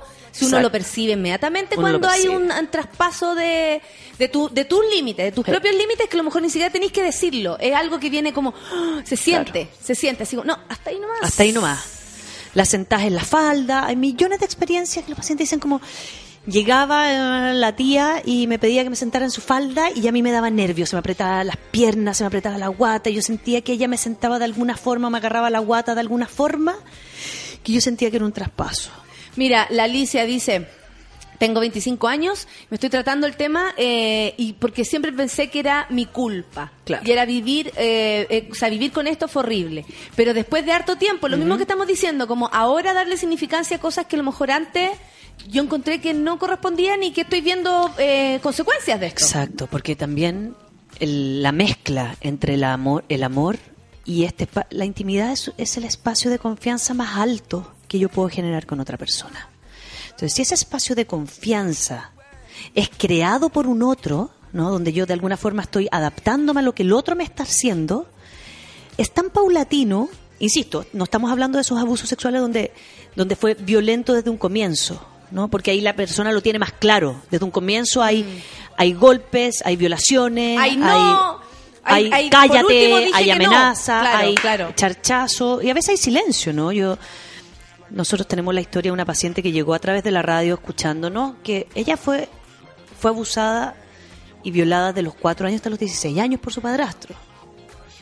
¿no? Entonces, tiempo. es mucho, tiempo, Y, y fue violento y fue entonces ese es un caso absolutamente crítico ya mujer que ahora está emparejada y feliz conviviendo hay que Eso, decirlo ¿ah? porque- porque... el trabajo que hizo fue maravilloso pero o sea todo lo podemos, podemos trabajarlo el punto es entender desde dónde yo estoy viviendo lo que me sucedió porque hay distintas formas de vivirlo hay gente que le afecta la sexualidad hay gente que no le afecta la sexualidad hay gente que es hipersexuada porque considera o está significando el amor igual a sexo. Perfecto. Por lo tanto, es ahí donde me siento querido. Hay otras personas, por ejemplo, que han tenido confusión en su identidad. Tengo paciente, un paciente que, que pensaba que era homosexual porque sus abusadores le decían, y lo voy a decir, estamos en la radio, pero le decían, vos de ahora en adelante vas a ser maricón porque te lo están metiendo. Y él se quedó con un chip de eso, donde finalmente él creía que era homosexual por esto. Las creencias que los abusadores también utilizan para generar el entorno donde yo pueda abusar, donde yo me pueda reinstalar, donde yo pueda imponerme, son múltiples, son millones. Entonces, lo que está pasando ahora es que la gente está resignificando pequeños episodios que creía que eran comunes, como, ah, puta, la, de- la línea súper delgada, en la cual uno puede traspasar al otro. El problema es que, claro, como tenemos tan poca educación, y esta, esta es una de las de, la, de, de mis caballitos, mi caballo de batalla en relación al programa de educación sexual, porque la iglesia nos insiste que la educación sexual debe estar dentro de la familia, que los colegios no tienen que meterse en esos espacios tan íntimos de las realidades familiares. Y lo maravilloso de esto es que el 90% de los abusos son dentro de la familia, por tanto la familia no se puede hacer cargo de, un abuso de, de la sexualidad. ¿Y, y por qué también lo ven como, como no meternos en, en ese mundo familiar cuando es precisamente de ahí que viene la persona? Qué raro que se quiera anular una parte de ti como alumno. Como Así alumno. como, no, usted, bueno, lo, pero lo que sucede en su casa es suyo y acá no nos Y hacemos lo cargo verán de- y ellos se meterán y nosotros lo y ellos lo verán. Nosotros Claro, no nos vamos a meter y ahí. resulta que la familia está pensando en lo mismo. Bueno, que en el colegio arreglen esta cagada que yo no puedo arreglar. O que la iglesia arregle esta caga que yo no puedo arreglar. Otra cosa más. Oye, Claro. la conversa está muy buena, ¿Qué son las dicen? 10 con 25. No sé, mira, entonces puede pasar que alguien se sienta abusado sin que el victimario lo haya deseado. El tío es muy cariñoso, por ejemplo. Claro, porque Cristian. ah, claro, ahí viene otro, otra parte que tiene que ver con las características de personalidad. Perfecto, O sea, también yo- vamos a hablar de eso. Claro, yo puedo ser un tío súper cariñoso y que abrazo a todos mis sobrinos por igual, y hay un sobrino en particular que no le gusta que lo abracen mucho, que no tiene esa personalidad, entonces lo siente un- un- una imposición. Sí, también están preguntando cómo, eh, que yo creo que podemos dejarlo para después porque viene para largo, cómo eh, te das cuenta también de que, de que tenés secuelas, po?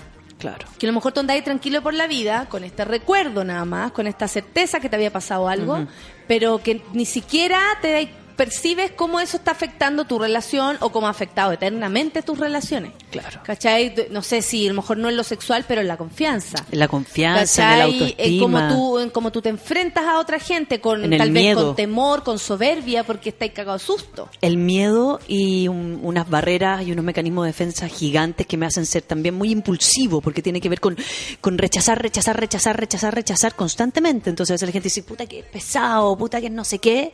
Y digo, cuidado si uno puede interpretar desde dónde es que el otro está generando sus barreras de protección. Claro. Y en este tema en particular se da mucho que finalmente como tengo que resignificar toda una historia, me, me cuido demasiado hasta poder entenderlos y también hacerme cargo de este tema y ir a terapia. No es algo que suceda a los 15 años, Es generalmente sucede a los pega. 30 y tanto. Sí, no, es una pega muy grande. Es muy grande. Vamos a seguir conversando eh, de esto y más. Vamos a escuchar a Wizard. Eso es lo que viene. Son las 10 con 27. Café con Nata en su vela. Terapia grupal.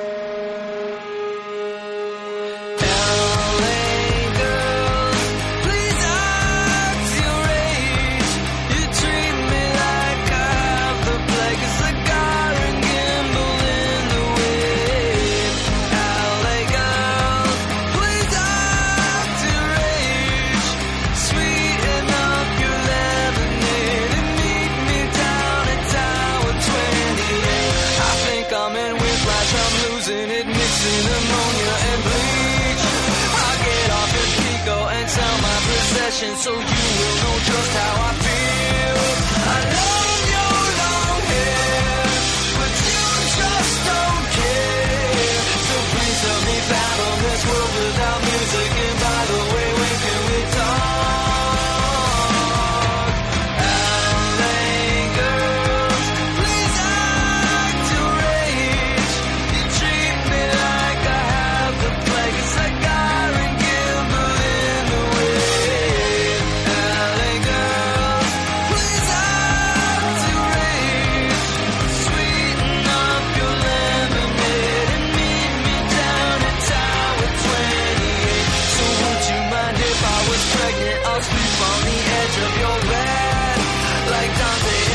just will die.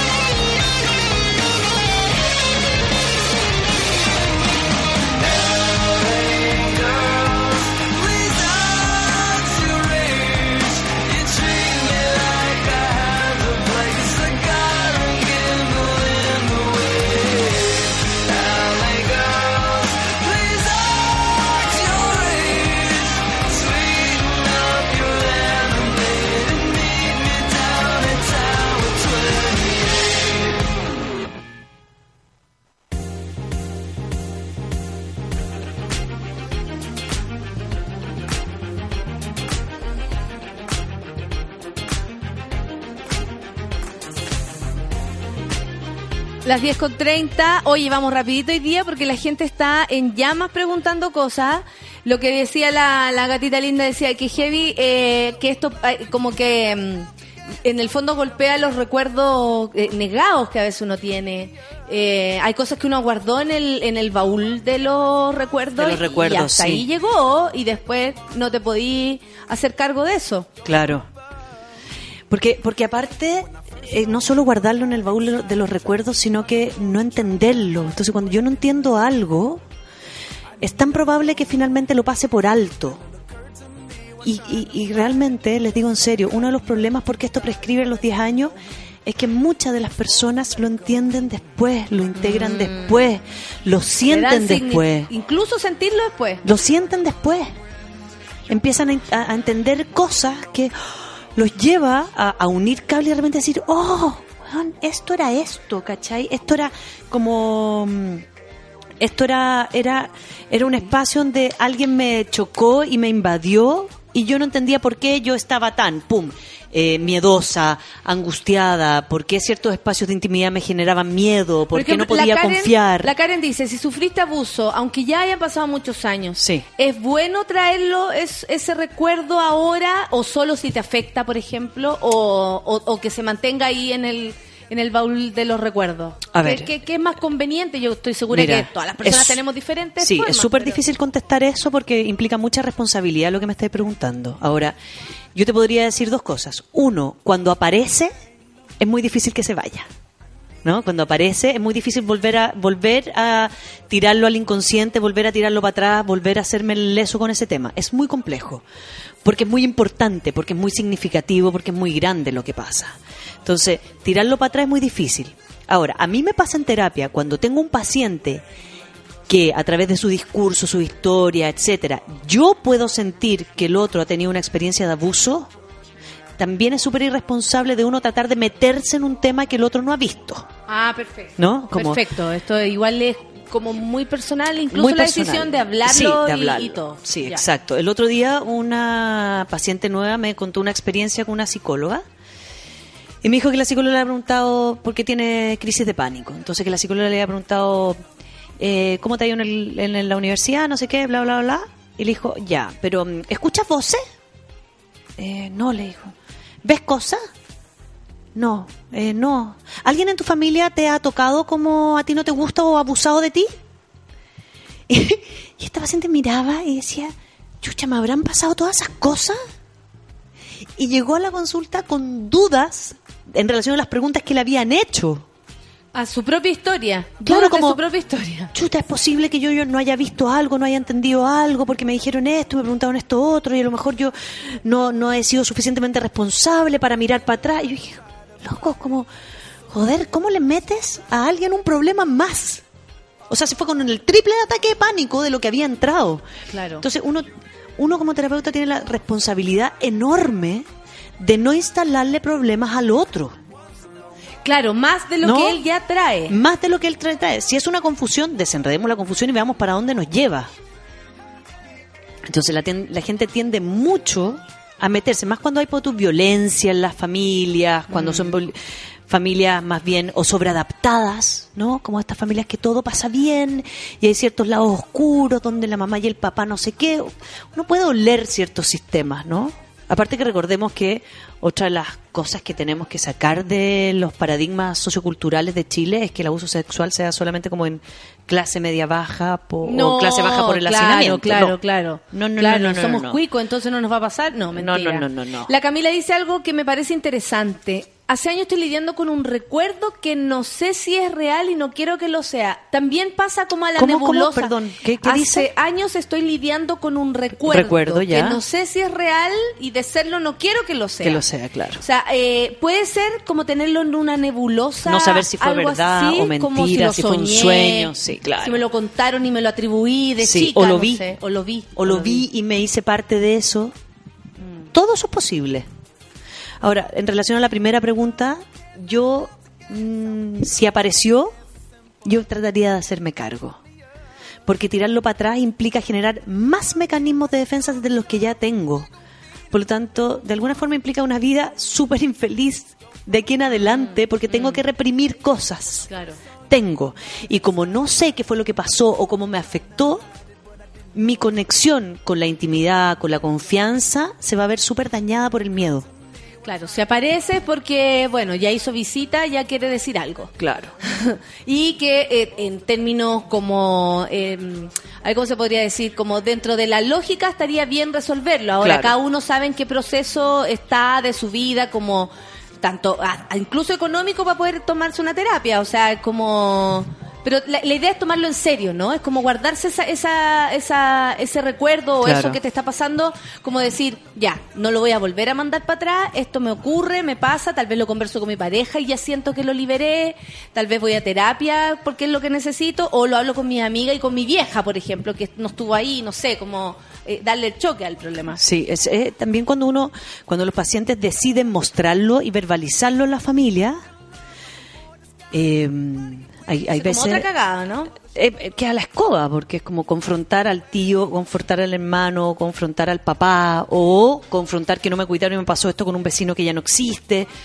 Aunque sean culpa, los papás van a sentir culpa aunque pasen 20 Los papás años. van a su- sufrir, van a sentir culpa siempre, aunque a veces no sean responsables de esto, ¿no? Claro. A veces no se dan cuenta. Cuando la gente dice, pero ¿cómo no se dan cuenta? Lo que... No, hay gente que no se da cuenta. Hay gente que sí se da cuenta y se hace los, los lesos, sí, también tenemos esa realidad, ¿eh? Pero hay otros que no se dan cuenta. ¿Y qué pasa con esto de, de un recuerdo como algo, una, una nebulosa, como algo que pareciera que sí, pero no sé si sí, que eso, porque igual puede ser, yo creo que uno siempre Yo creo, que, yo creo que el momento de hacerse cargo de cualquier tipo de dificultad es el momento en el cual yo siento que me afecta mi cotidiano, en el cual me, me toma más de un día, lo pienso constantemente, empieza a aparecer un pensamiento, se instala un miedo, cuando ya empieza a ser parte de mi cotidianidad, es cuando yo digo, ¿sabes que aquí hay que hacerse cargo de algo? Aquí nos están haciendo una pregunta, eh, me están pidiendo que no diga el nombre, y dice, eh, tengo dudas de si mis trancas sexuales podrían ser producto de un abuso, aunque yo no tenga recuerdo de algo parecido, o podría ser solo trancas por otros motivos. Pasa eso a veces, ¿no? Muchas personas que sienten que tiene dificultad en su vida sexual, que no ha podido transformarse en un ser sexuado completamente, que no tiene conexión con, la- con el placer y la intimidad, etcétera, Claro. tiende a creer que puede ser por abuso sexual, ¿ya? Yo, yo digo, eh, no necesariamente es abuso sexual, no, no tengo por qué buscar un culpable tan grande para tener dificultades en entrar en mi intimidad, menos en un lugar, en una sociedad donde no nos educan desde el placer. Claro. Por lo tanto, no es que disfrute Claro. yo, no es que yo tenga espacios para No desarrollarme tema, no es como ser sexuado. Sí. Es un tema que está reprimido por muchas aristas.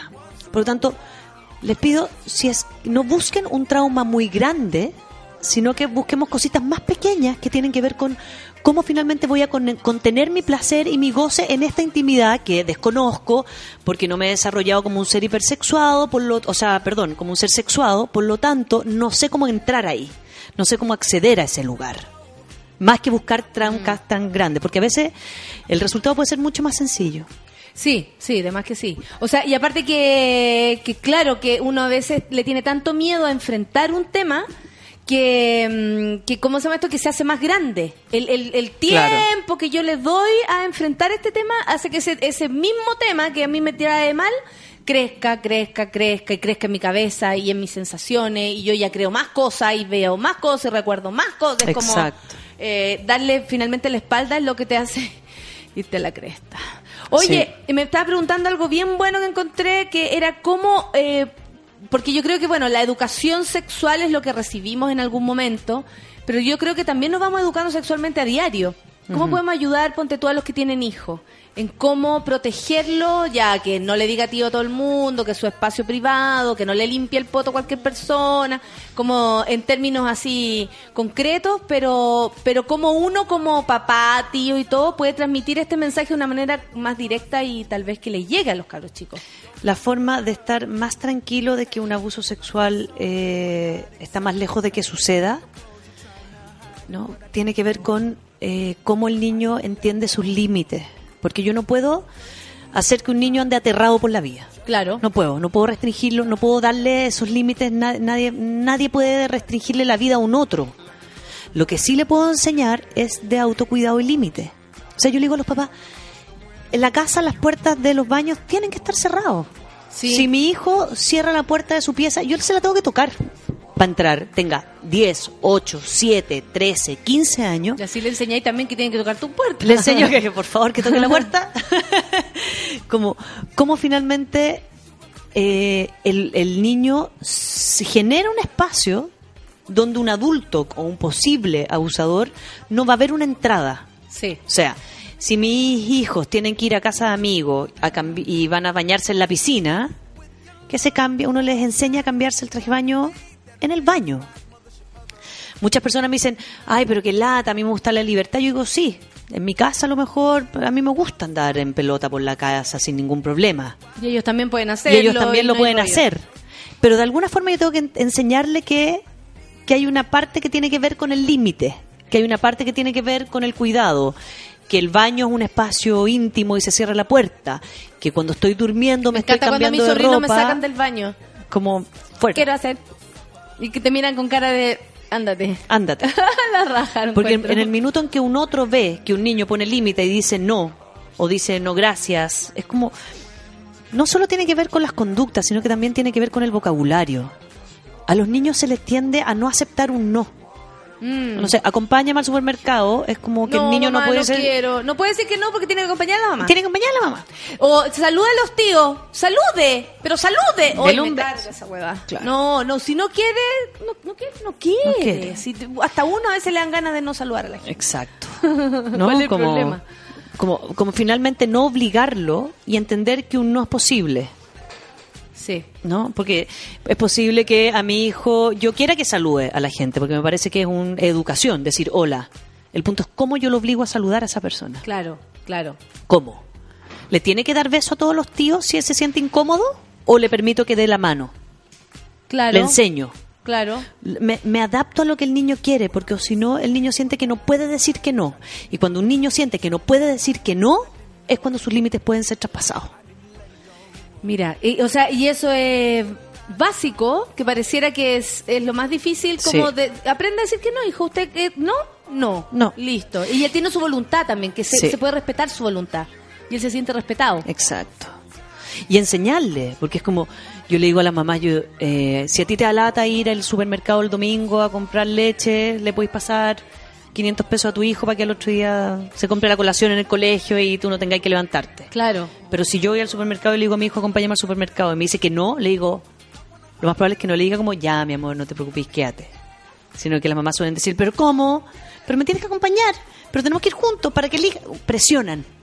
Como que los hijos tuviesen que estar a merced de, los- algún papá. adulto.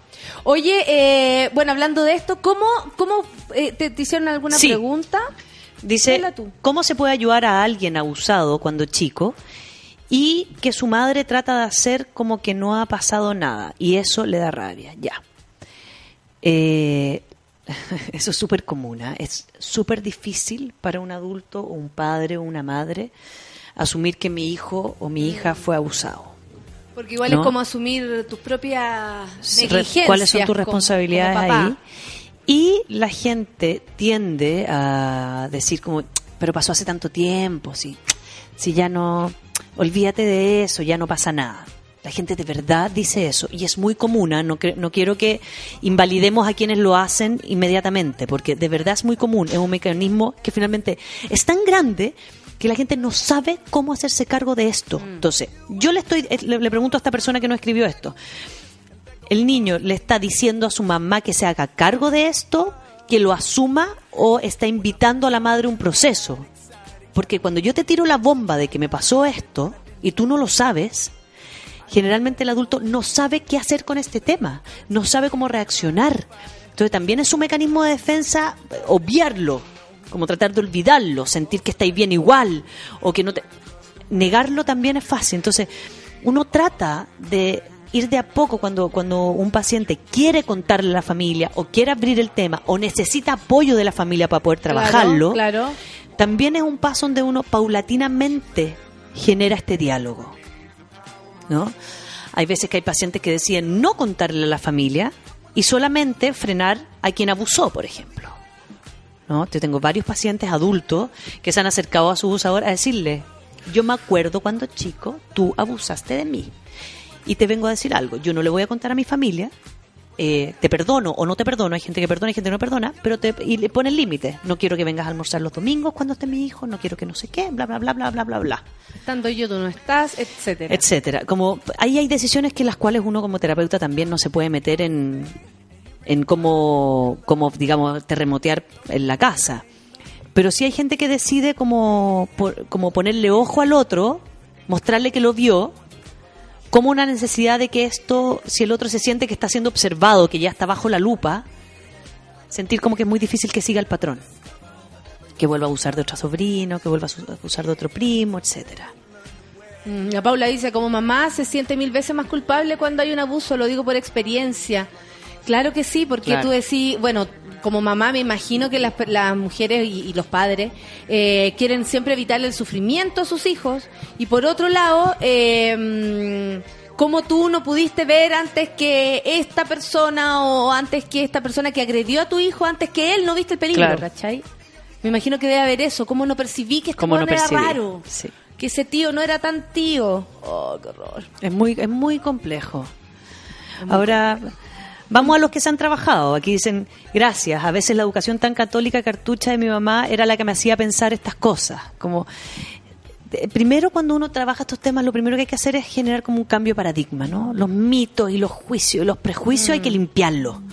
Y cuando uno limpia, cuando limpia ese territorio, ¡pum! aparece una realidad aparece una verdad, aparece como realmente desde dónde yo me voy a vincular con esto, porque es posible, aquí hay otra persona que nos dice, eh, que tam- me mandó por dentro un mensaje, dice, yo sufrí no abuso de pequeña y en este momento siento que me afecta sexualmente en mi relación como pareja, porque es la intimidad la que se ve afectada. La sexualidad no es solamente una respuesta em, genital ante una activación sensorial, ¿no? Es la respuesta donde finalmente es el lugar donde yo tengo cuatro murallas y donde debo sentir que me puedo entregar por completo, donde puedo llorar, Claro. patalear, reírme, pelear. Mi hermana dice que cuando llega a la casa con los niños y ellos, y ellos le dicen así como, ay, qué rico la casita, ella siente como, ay, qué bueno, que se sientan seguros y tranquilos Claro. aquí. ¿Cachai? Claro. Un lugar seguro Un en la vida. Me imagino que debe ser muy terrible, ponte tú para los niños que son abusados, sentir que no hay lugar seguro. Claro, Como exacto. debe ser difícil crecer así. crecer en un lugar donde, donde estoy a merced de un otro es muy violento. Y muchas de las cosas que uno que tiene que uno tiene que trabajar en terapia claramente tiene que ver con volver a confiar. ¿Dónde confío? ¿Cómo confío? ¿Cómo le digo al otro que confío hasta aquí? ¿Por qué? Para que el otro no sienta tampoco que es desamor. Claro. Es todo, es todo muy complejo. Ahora, como yo soy una fiel creyente de mi profesión, también cuando uno logra, logra, ¿no? Eh, generar un colchón a un paciente que se siente cómodo en terapia, que ya tiene un lugar donde tiene que hablarlo, donde ya tiene un lugar donde, donde no se siente enjuiciado, donde no hay miedo, donde, donde hay un espacio cómodo, aprovechenlo.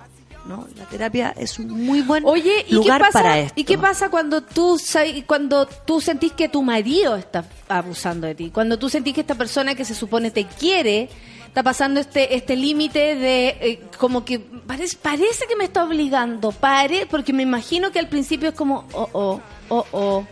No debe ser. Hay algunas que lo deben sentir más rápido y otros que se deben confundir también. Sí. Eh, es difícil, ¿ah? porque pasan varias situaciones y voy a describir un par que nos han llegado aquí a nuestra terapia grupal últimamente para temas que íbamos a tocar después. Uno es eh, personas que se han despertado el otro día y se han dado cuenta que, no sé, están sin ropa en la cama, que no se acuerdan nada anoche y la pareja le dice como, hoy lo pasamos bien anoche. ¿Cómo anoche? Pero si no estábamos tomando un vino. Hoy de repente nos no vinimos a nada. Y les muestran así un video grabado de un encuentro sexual. O te muestro, no sé, como fotos o te describo cosas que tú no recuerdas. Hay que tener mucho cuidado con como dónde yo accedo a cierto estado. Lo otro ya, ya es abuso y violencia pura, ¿no? Es el golpe, el cacheteo, es la violación, es obligarte a hacer algo que no quieres hacer.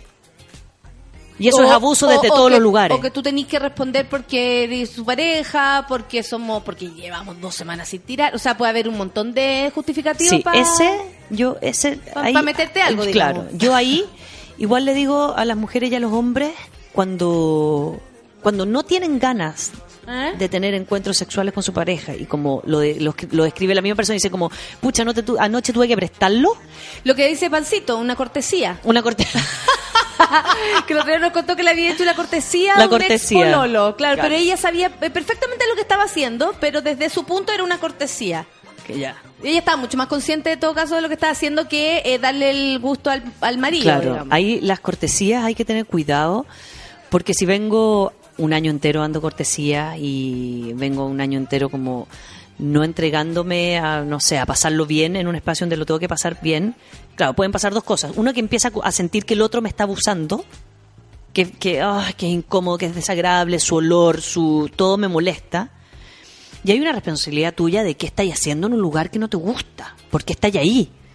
Claro. No, es, es un tema de intimidad, es un tema de admiración, es un tema de amor. Como, hazte cargo también de lo que está diciendo, porque si no, el otro tam- tampoco puede tener toda la carga de sentir que me que, que quiere estar conmigo, conmigo íntimamente o que me exige más de lo que yo quiero. Si yo no lo estoy disfrutando, también tengo que hacerme cargo y no Claro. necesariamente el problema ese es mi pareja. Cuando mi pareja me obliga a hacer cosas que yo no quiero y yo siento que no le puedo decir que no, porque me da miedo, porque me angustia, porque se va a poner violento, porque se va a poner pesado, porque me va a castigar, estamos hablando de un abuso.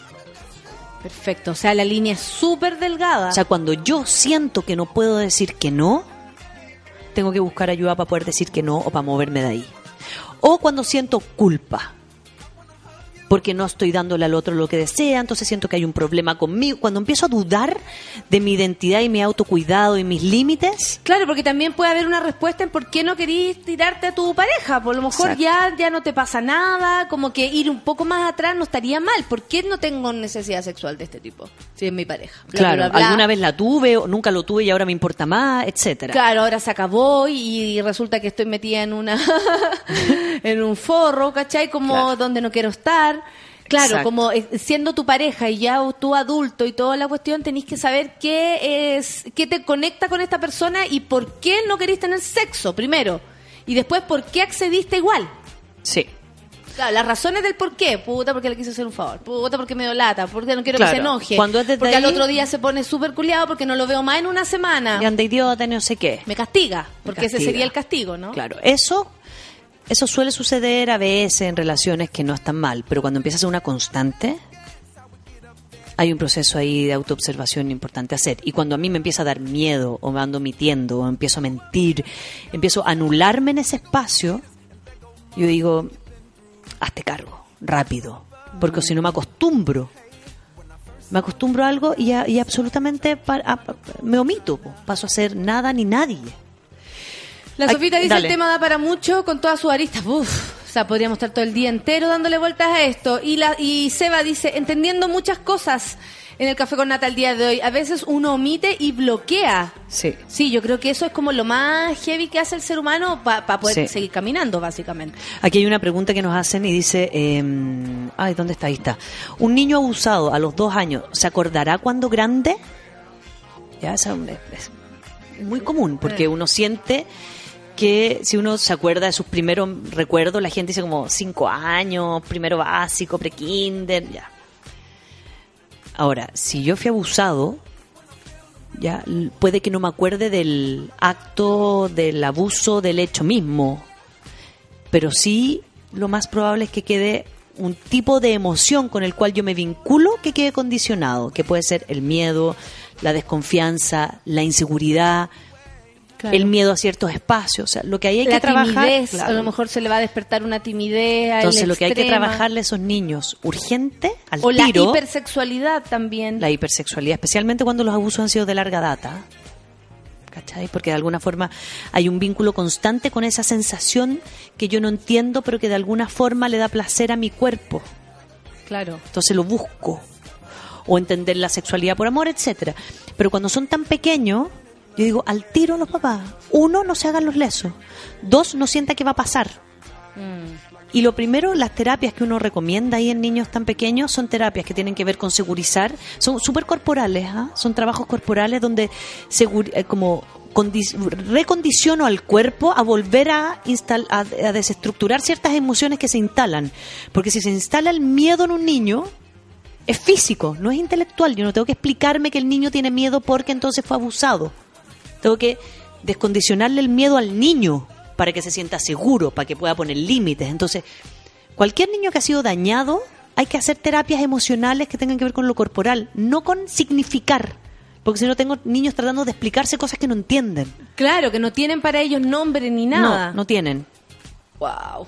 Eh, por más pequeños que sean, siempre se recuerda lo malo, dice la Katzen. ¿Puede ser o no? Es que de alguna forma, si no recuerdo el hecho concreto, queda la sensación de que hay algo malo, o algo pasó, o hay un miedo, o hay una angustia, o hay ataques de pánico, hay sensaciones que, no, que, que, que siento que vienen de alguna parte. Ahora, insisto, no todas ellas son tan severas como un abuso. ¿No? Y ni tampoco yo me pongo a buscar abusos cuando no encontramos algún trauma. No. Ah, eso dice Nicolás. ¿Se puede hacer regresión, por ejemplo, para confirmar o... o, o, o- o- ¿Caché que existe la duda? Eh, eh, eh, bueno, Claro. ese tema que yo no, no pensé que tal vez existía, como, ¿me habrá sucedido algo? ¿Por qué me da susto, por ejemplo, el primer encuentro sexual? ¿O por qué, eh, no sé, hay cierta hora que me trae como una angustia? Sí. O, o- o te veo de alguna manera y me asusto. No sé, como me imagino que la sexualidad de cada uno es un mundo, pero que heavy de tener eh, la sensación de que ocurrió De que algo algo, que te está negando ser Sí. feliz hoy. Es muy delicado. Sí, es súper delicado. Y es muy me doy delicado cuenta que es muy común, además. Es muy común. Entonces, uno terapéuticamente tiene que tener mucho cuidado en no proyectar posibles traumas. Porque claro, puede significar algo que está como un recuerdo. Entonces tú la, Un tera- la recuerdo terapeuta, o una fantasía la terapeuta o te lo deja como una certeza. Sí, claro. Entonces, cuando el terapeuta te lo pone como certeza es muy terrible porque le puedes poner, insisto, puedes ponerle un problema al otro que no tiene. Por eso a mí me gustan las terapias en estos temas, más cuando no hay certeza de nada, sino que hay más sensaciones, emociones, trabajarlo desde las sensaciones y las emociones, ¿no? No realmente ponerse a buscar para atrás un trauma, sino que ver como un posible trauma emocional me está afectando ahora. Y cuando uno estabiliza emocionalmente a ese paciente en la actualidad, uno se puede hacer ir, ir para atrás y mandarte un análisis, Perfecto, etcétera. no es llegar y decir... eh, Pero no es llegar y instalar algún claro, problema. Ah, perfecto, entonces tú tienes este recuerdo y darlo Exacto. como por hecho. Sí. Mira, resolvamos lo que está pasando ahora y, y por qué te sentías ahora mal sexualmente y de ahí vamos para atrás. Exacto. Y de ahí cachamos qué onda. Exacto. Sí, qué rudo, porque claro, estáis peleando con algo que es como... como intangible Exacto. Y le, y le estáis dando Y significado. le estáis dando significado. Entonces, la nada La nada es muy difícil porque son como la- las dudas, las incertidumbres, ¿no? Son los estados emocionales que nos inestabilizan Aparte demasiado. que, que el bloqueo es algo que uno cuando niño eh, hace más fácilmente, porque tú decís, Niño y "Ah, adulto". Está la caga en mi casa, salgo a jugar. Claro. Y hay, hay cabros chicos que manejan perfecto eso. Yo me acuerdo de mi hermana era seca para decir, no me interesa, chao. Bloqueo, fuera. Y me voy. Y hasta el día de hoy ella lo dice como, sí, cara raja, como está todo bien. Ese fue mi mecanismo. sí, y qué bueno que no vi N cosas que tú sí, eh, no escuché nada de lo que tú escuchaste. Tengo mi propia opinión, pero no me cagué de onda. Claro. Ca- Cara dura. Yo siento que parte de mi personalidad adulta tiene que ver con la niñez que tuve, dice Kat. Sí, claro, Sí, pero por supuesto a que ver, sí. La personalidad adulta fue, yo digo, entre los 8 y 16 años es donde la identidad de alguna forma se, se conforma un poquito, ¿no? Como eh, la música que escuchas a esa edad, los juegos que te gustan, los miedos que Las tienen, los personas vínculos, que las personas, los más contigo. Claro, como, porque ahí es donde también se genera la familia propia. O sea, uno empieza a ver la personalidad también. Por ejemplo, yo veo a mi sobrino, empiezan a crear su personalidad o con quién él tiene más afinidad. Sí. Por ejemplo, él me manda mensajes a mí y a, y a mi papá. A le agarra el celular y empieza a hablar conmigo y con mi papá. Y como que ya Ahí sabemos... es donde siente que pertenece. ya sabemos que él siente este grado de confianza. Entonces mi hermana también nos dice, para que esté enojo con lo que les cuenta o con lo que es él, porque ustedes tienen harta más Afinidad con él. afinidad. En esa edad los niños... ¿no? ¿Estamos en la hora? Sí, son las 11. no. Bueno, lo que estaba diciendo para cerrar, es esa edad donde los niños empiezan a, pro- a generar su propia familia. ¿no? Una es la familia en que yo nací lazos. y otra es la que yo me hago. Entonces ahí aparecen las amistades, mi música, mis gustos, mis placeres, etcétera. Si en ese momento estoy en una condición de abuso, claramente hay una distorsión muy grande con la realidad. Como el placer, el no placer, el irse para adentro. Los pacientes dicen como me encuevé. Sentí que en ese minuto me tuve que encuevar porque me tenía que cuidar de algo. Que no podía disfrutar como el resto, que no podía convivir como el resto. Mira la gente, la Javier ¿Qué dice que tocamos su fibra, la Crazy dice no, que dura hasta las 2 de la tarde, la Catita dice que hay que votar todo lo malo, como hay gente otra que dice que mejor guardarlo, ¿cachai? Sí. Eh, bueno, en fin, el ¿quién más? El Felipe dice yo un borro cosa y trato de seguir mi vida normal. Yo creo que uno igual se va reseteando y va eligiendo qué información se te queda o no, eh, básicamente para caminar más tranqui y hay cosas que no te sirven. Sí. Pero estas cosas que te hacen, que te cambian, que te modifican, que, que te definen, yo creo que hay que arreglarla, aunque la pega sea súper dura. Sí. Le mandamos un saludo a todos los que están tuiteando, Tuiteando como y quiero, locos. quiero Muchas responder una pregunta antes de irnos Dale. que dice, quería saber si la hipersexualidad puede significar que hubo algún tipo de abuso. Claro, cuando ven a los niños como... Si esa se- hipersexualidad desde niño se mantiene en la adolescencia y la adultez. Ok, voy a, voy a responder igual que hemos respondido la otra pregunta sobre las, los trancas o las dificultades sexuales. No sabemos. No sabemos, no podemos al tiro sentir porque yo tengo cierto vínculo con la intimidad y la sexualidad es porque hubo Sí, un abuso. No siempre es así. No siempre No, es así. Ojo con eso Si quiero revisarlo, Mm. ok, a revisarlo. Pero no quiero que le pongan al tiro la condicionante de abuso sexual a ciertas características de personalidad en la adultez. Pueden ser muchos más temas que, que algo tan delicado como esto. E Incluso algo solo físico. Pues, que- Claro. absolutamente, claro. Como no hay, no hay un pensamiento ahí, el niño no, no hace un pensamiento, busca el placer, así como hay gente que le gusta correr y otro niño que le gusta tocarse. Claro. Eh, y tiene que ver solamente con algo físico y no necesariamente con algo que le pasó. Exacto. Y ahí es donde uno no le pone la carga negativa a algo que el niño no percibe como negativo. Sí. ¿Cachai? Y la podemos cagar. Porque le estamos poniendo significado triste a algo que no lo es. Y a la gente que me está pidiendo eh, la consulta, en mi Twitter sale el celular al cual pueden Y llamar tu para Twitter pedir. es a- eh, arroba Raf, Rafadilli. Rafadille con dos F. sí. Ya amiga, nos vamos. Estuvo Nos muy vamos. linda la terapia, están todos pero Sí. como locos. Muchas gracias por Eh, escribirnos. Y la idea siempre es hacerse cargo de uno mismo y hacerte cargo. Entonces la tarea de esta semana es realmente hacerme cargo y no mirar ponerme y claro y no ponerme traumas que no estoy seguro de que son. Claro, claro. No sumarme problemas cuando ya los tengo, sino que tratar de resolver emocionalmente los que tengo ahora. Los que hay y, Y de no ahí sumarle. para atrás. Yes. Claro, porque ya es suficiente con estar aquí. Oye, y gracias por mi polera. Obvio, para ¿Y vos siempre. que soy hueona, concha? ¡Oye, cuidado! oiga. Vamos con The Clutch para terminar, son las 11 con 3. Yes. Y hoy día viene Mayra a las 12 del día. Por supuesto que nos visita el seco de Matías Sena, que este jueves lanza su EP en la Biblioteca Nacional. Ya a las 3 de la tarde, por supuesto, nues- nuestro querido Curro, que lo mandé a aprenderse todas las canciones de Miguel Bosé para mañana. Eh, porque ayer cumplió 60 años Miguel Bosé y está más mejor que nunca. Viene con el soundtrack de la vida a las 3 de la tarde el Curro, a las 12 ya se acuerdan, Pichanga, a las 3 horas el soundtrack de la vida.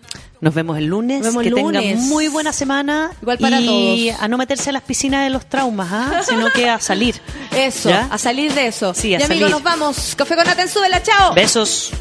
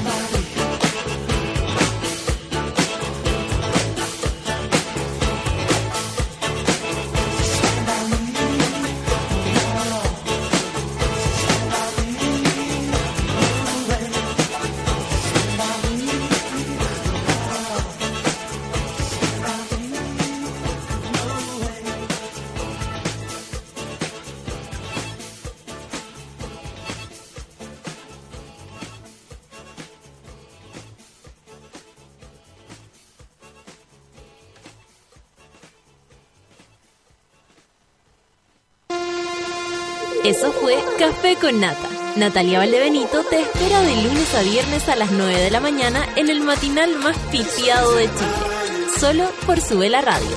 En otra sintonía.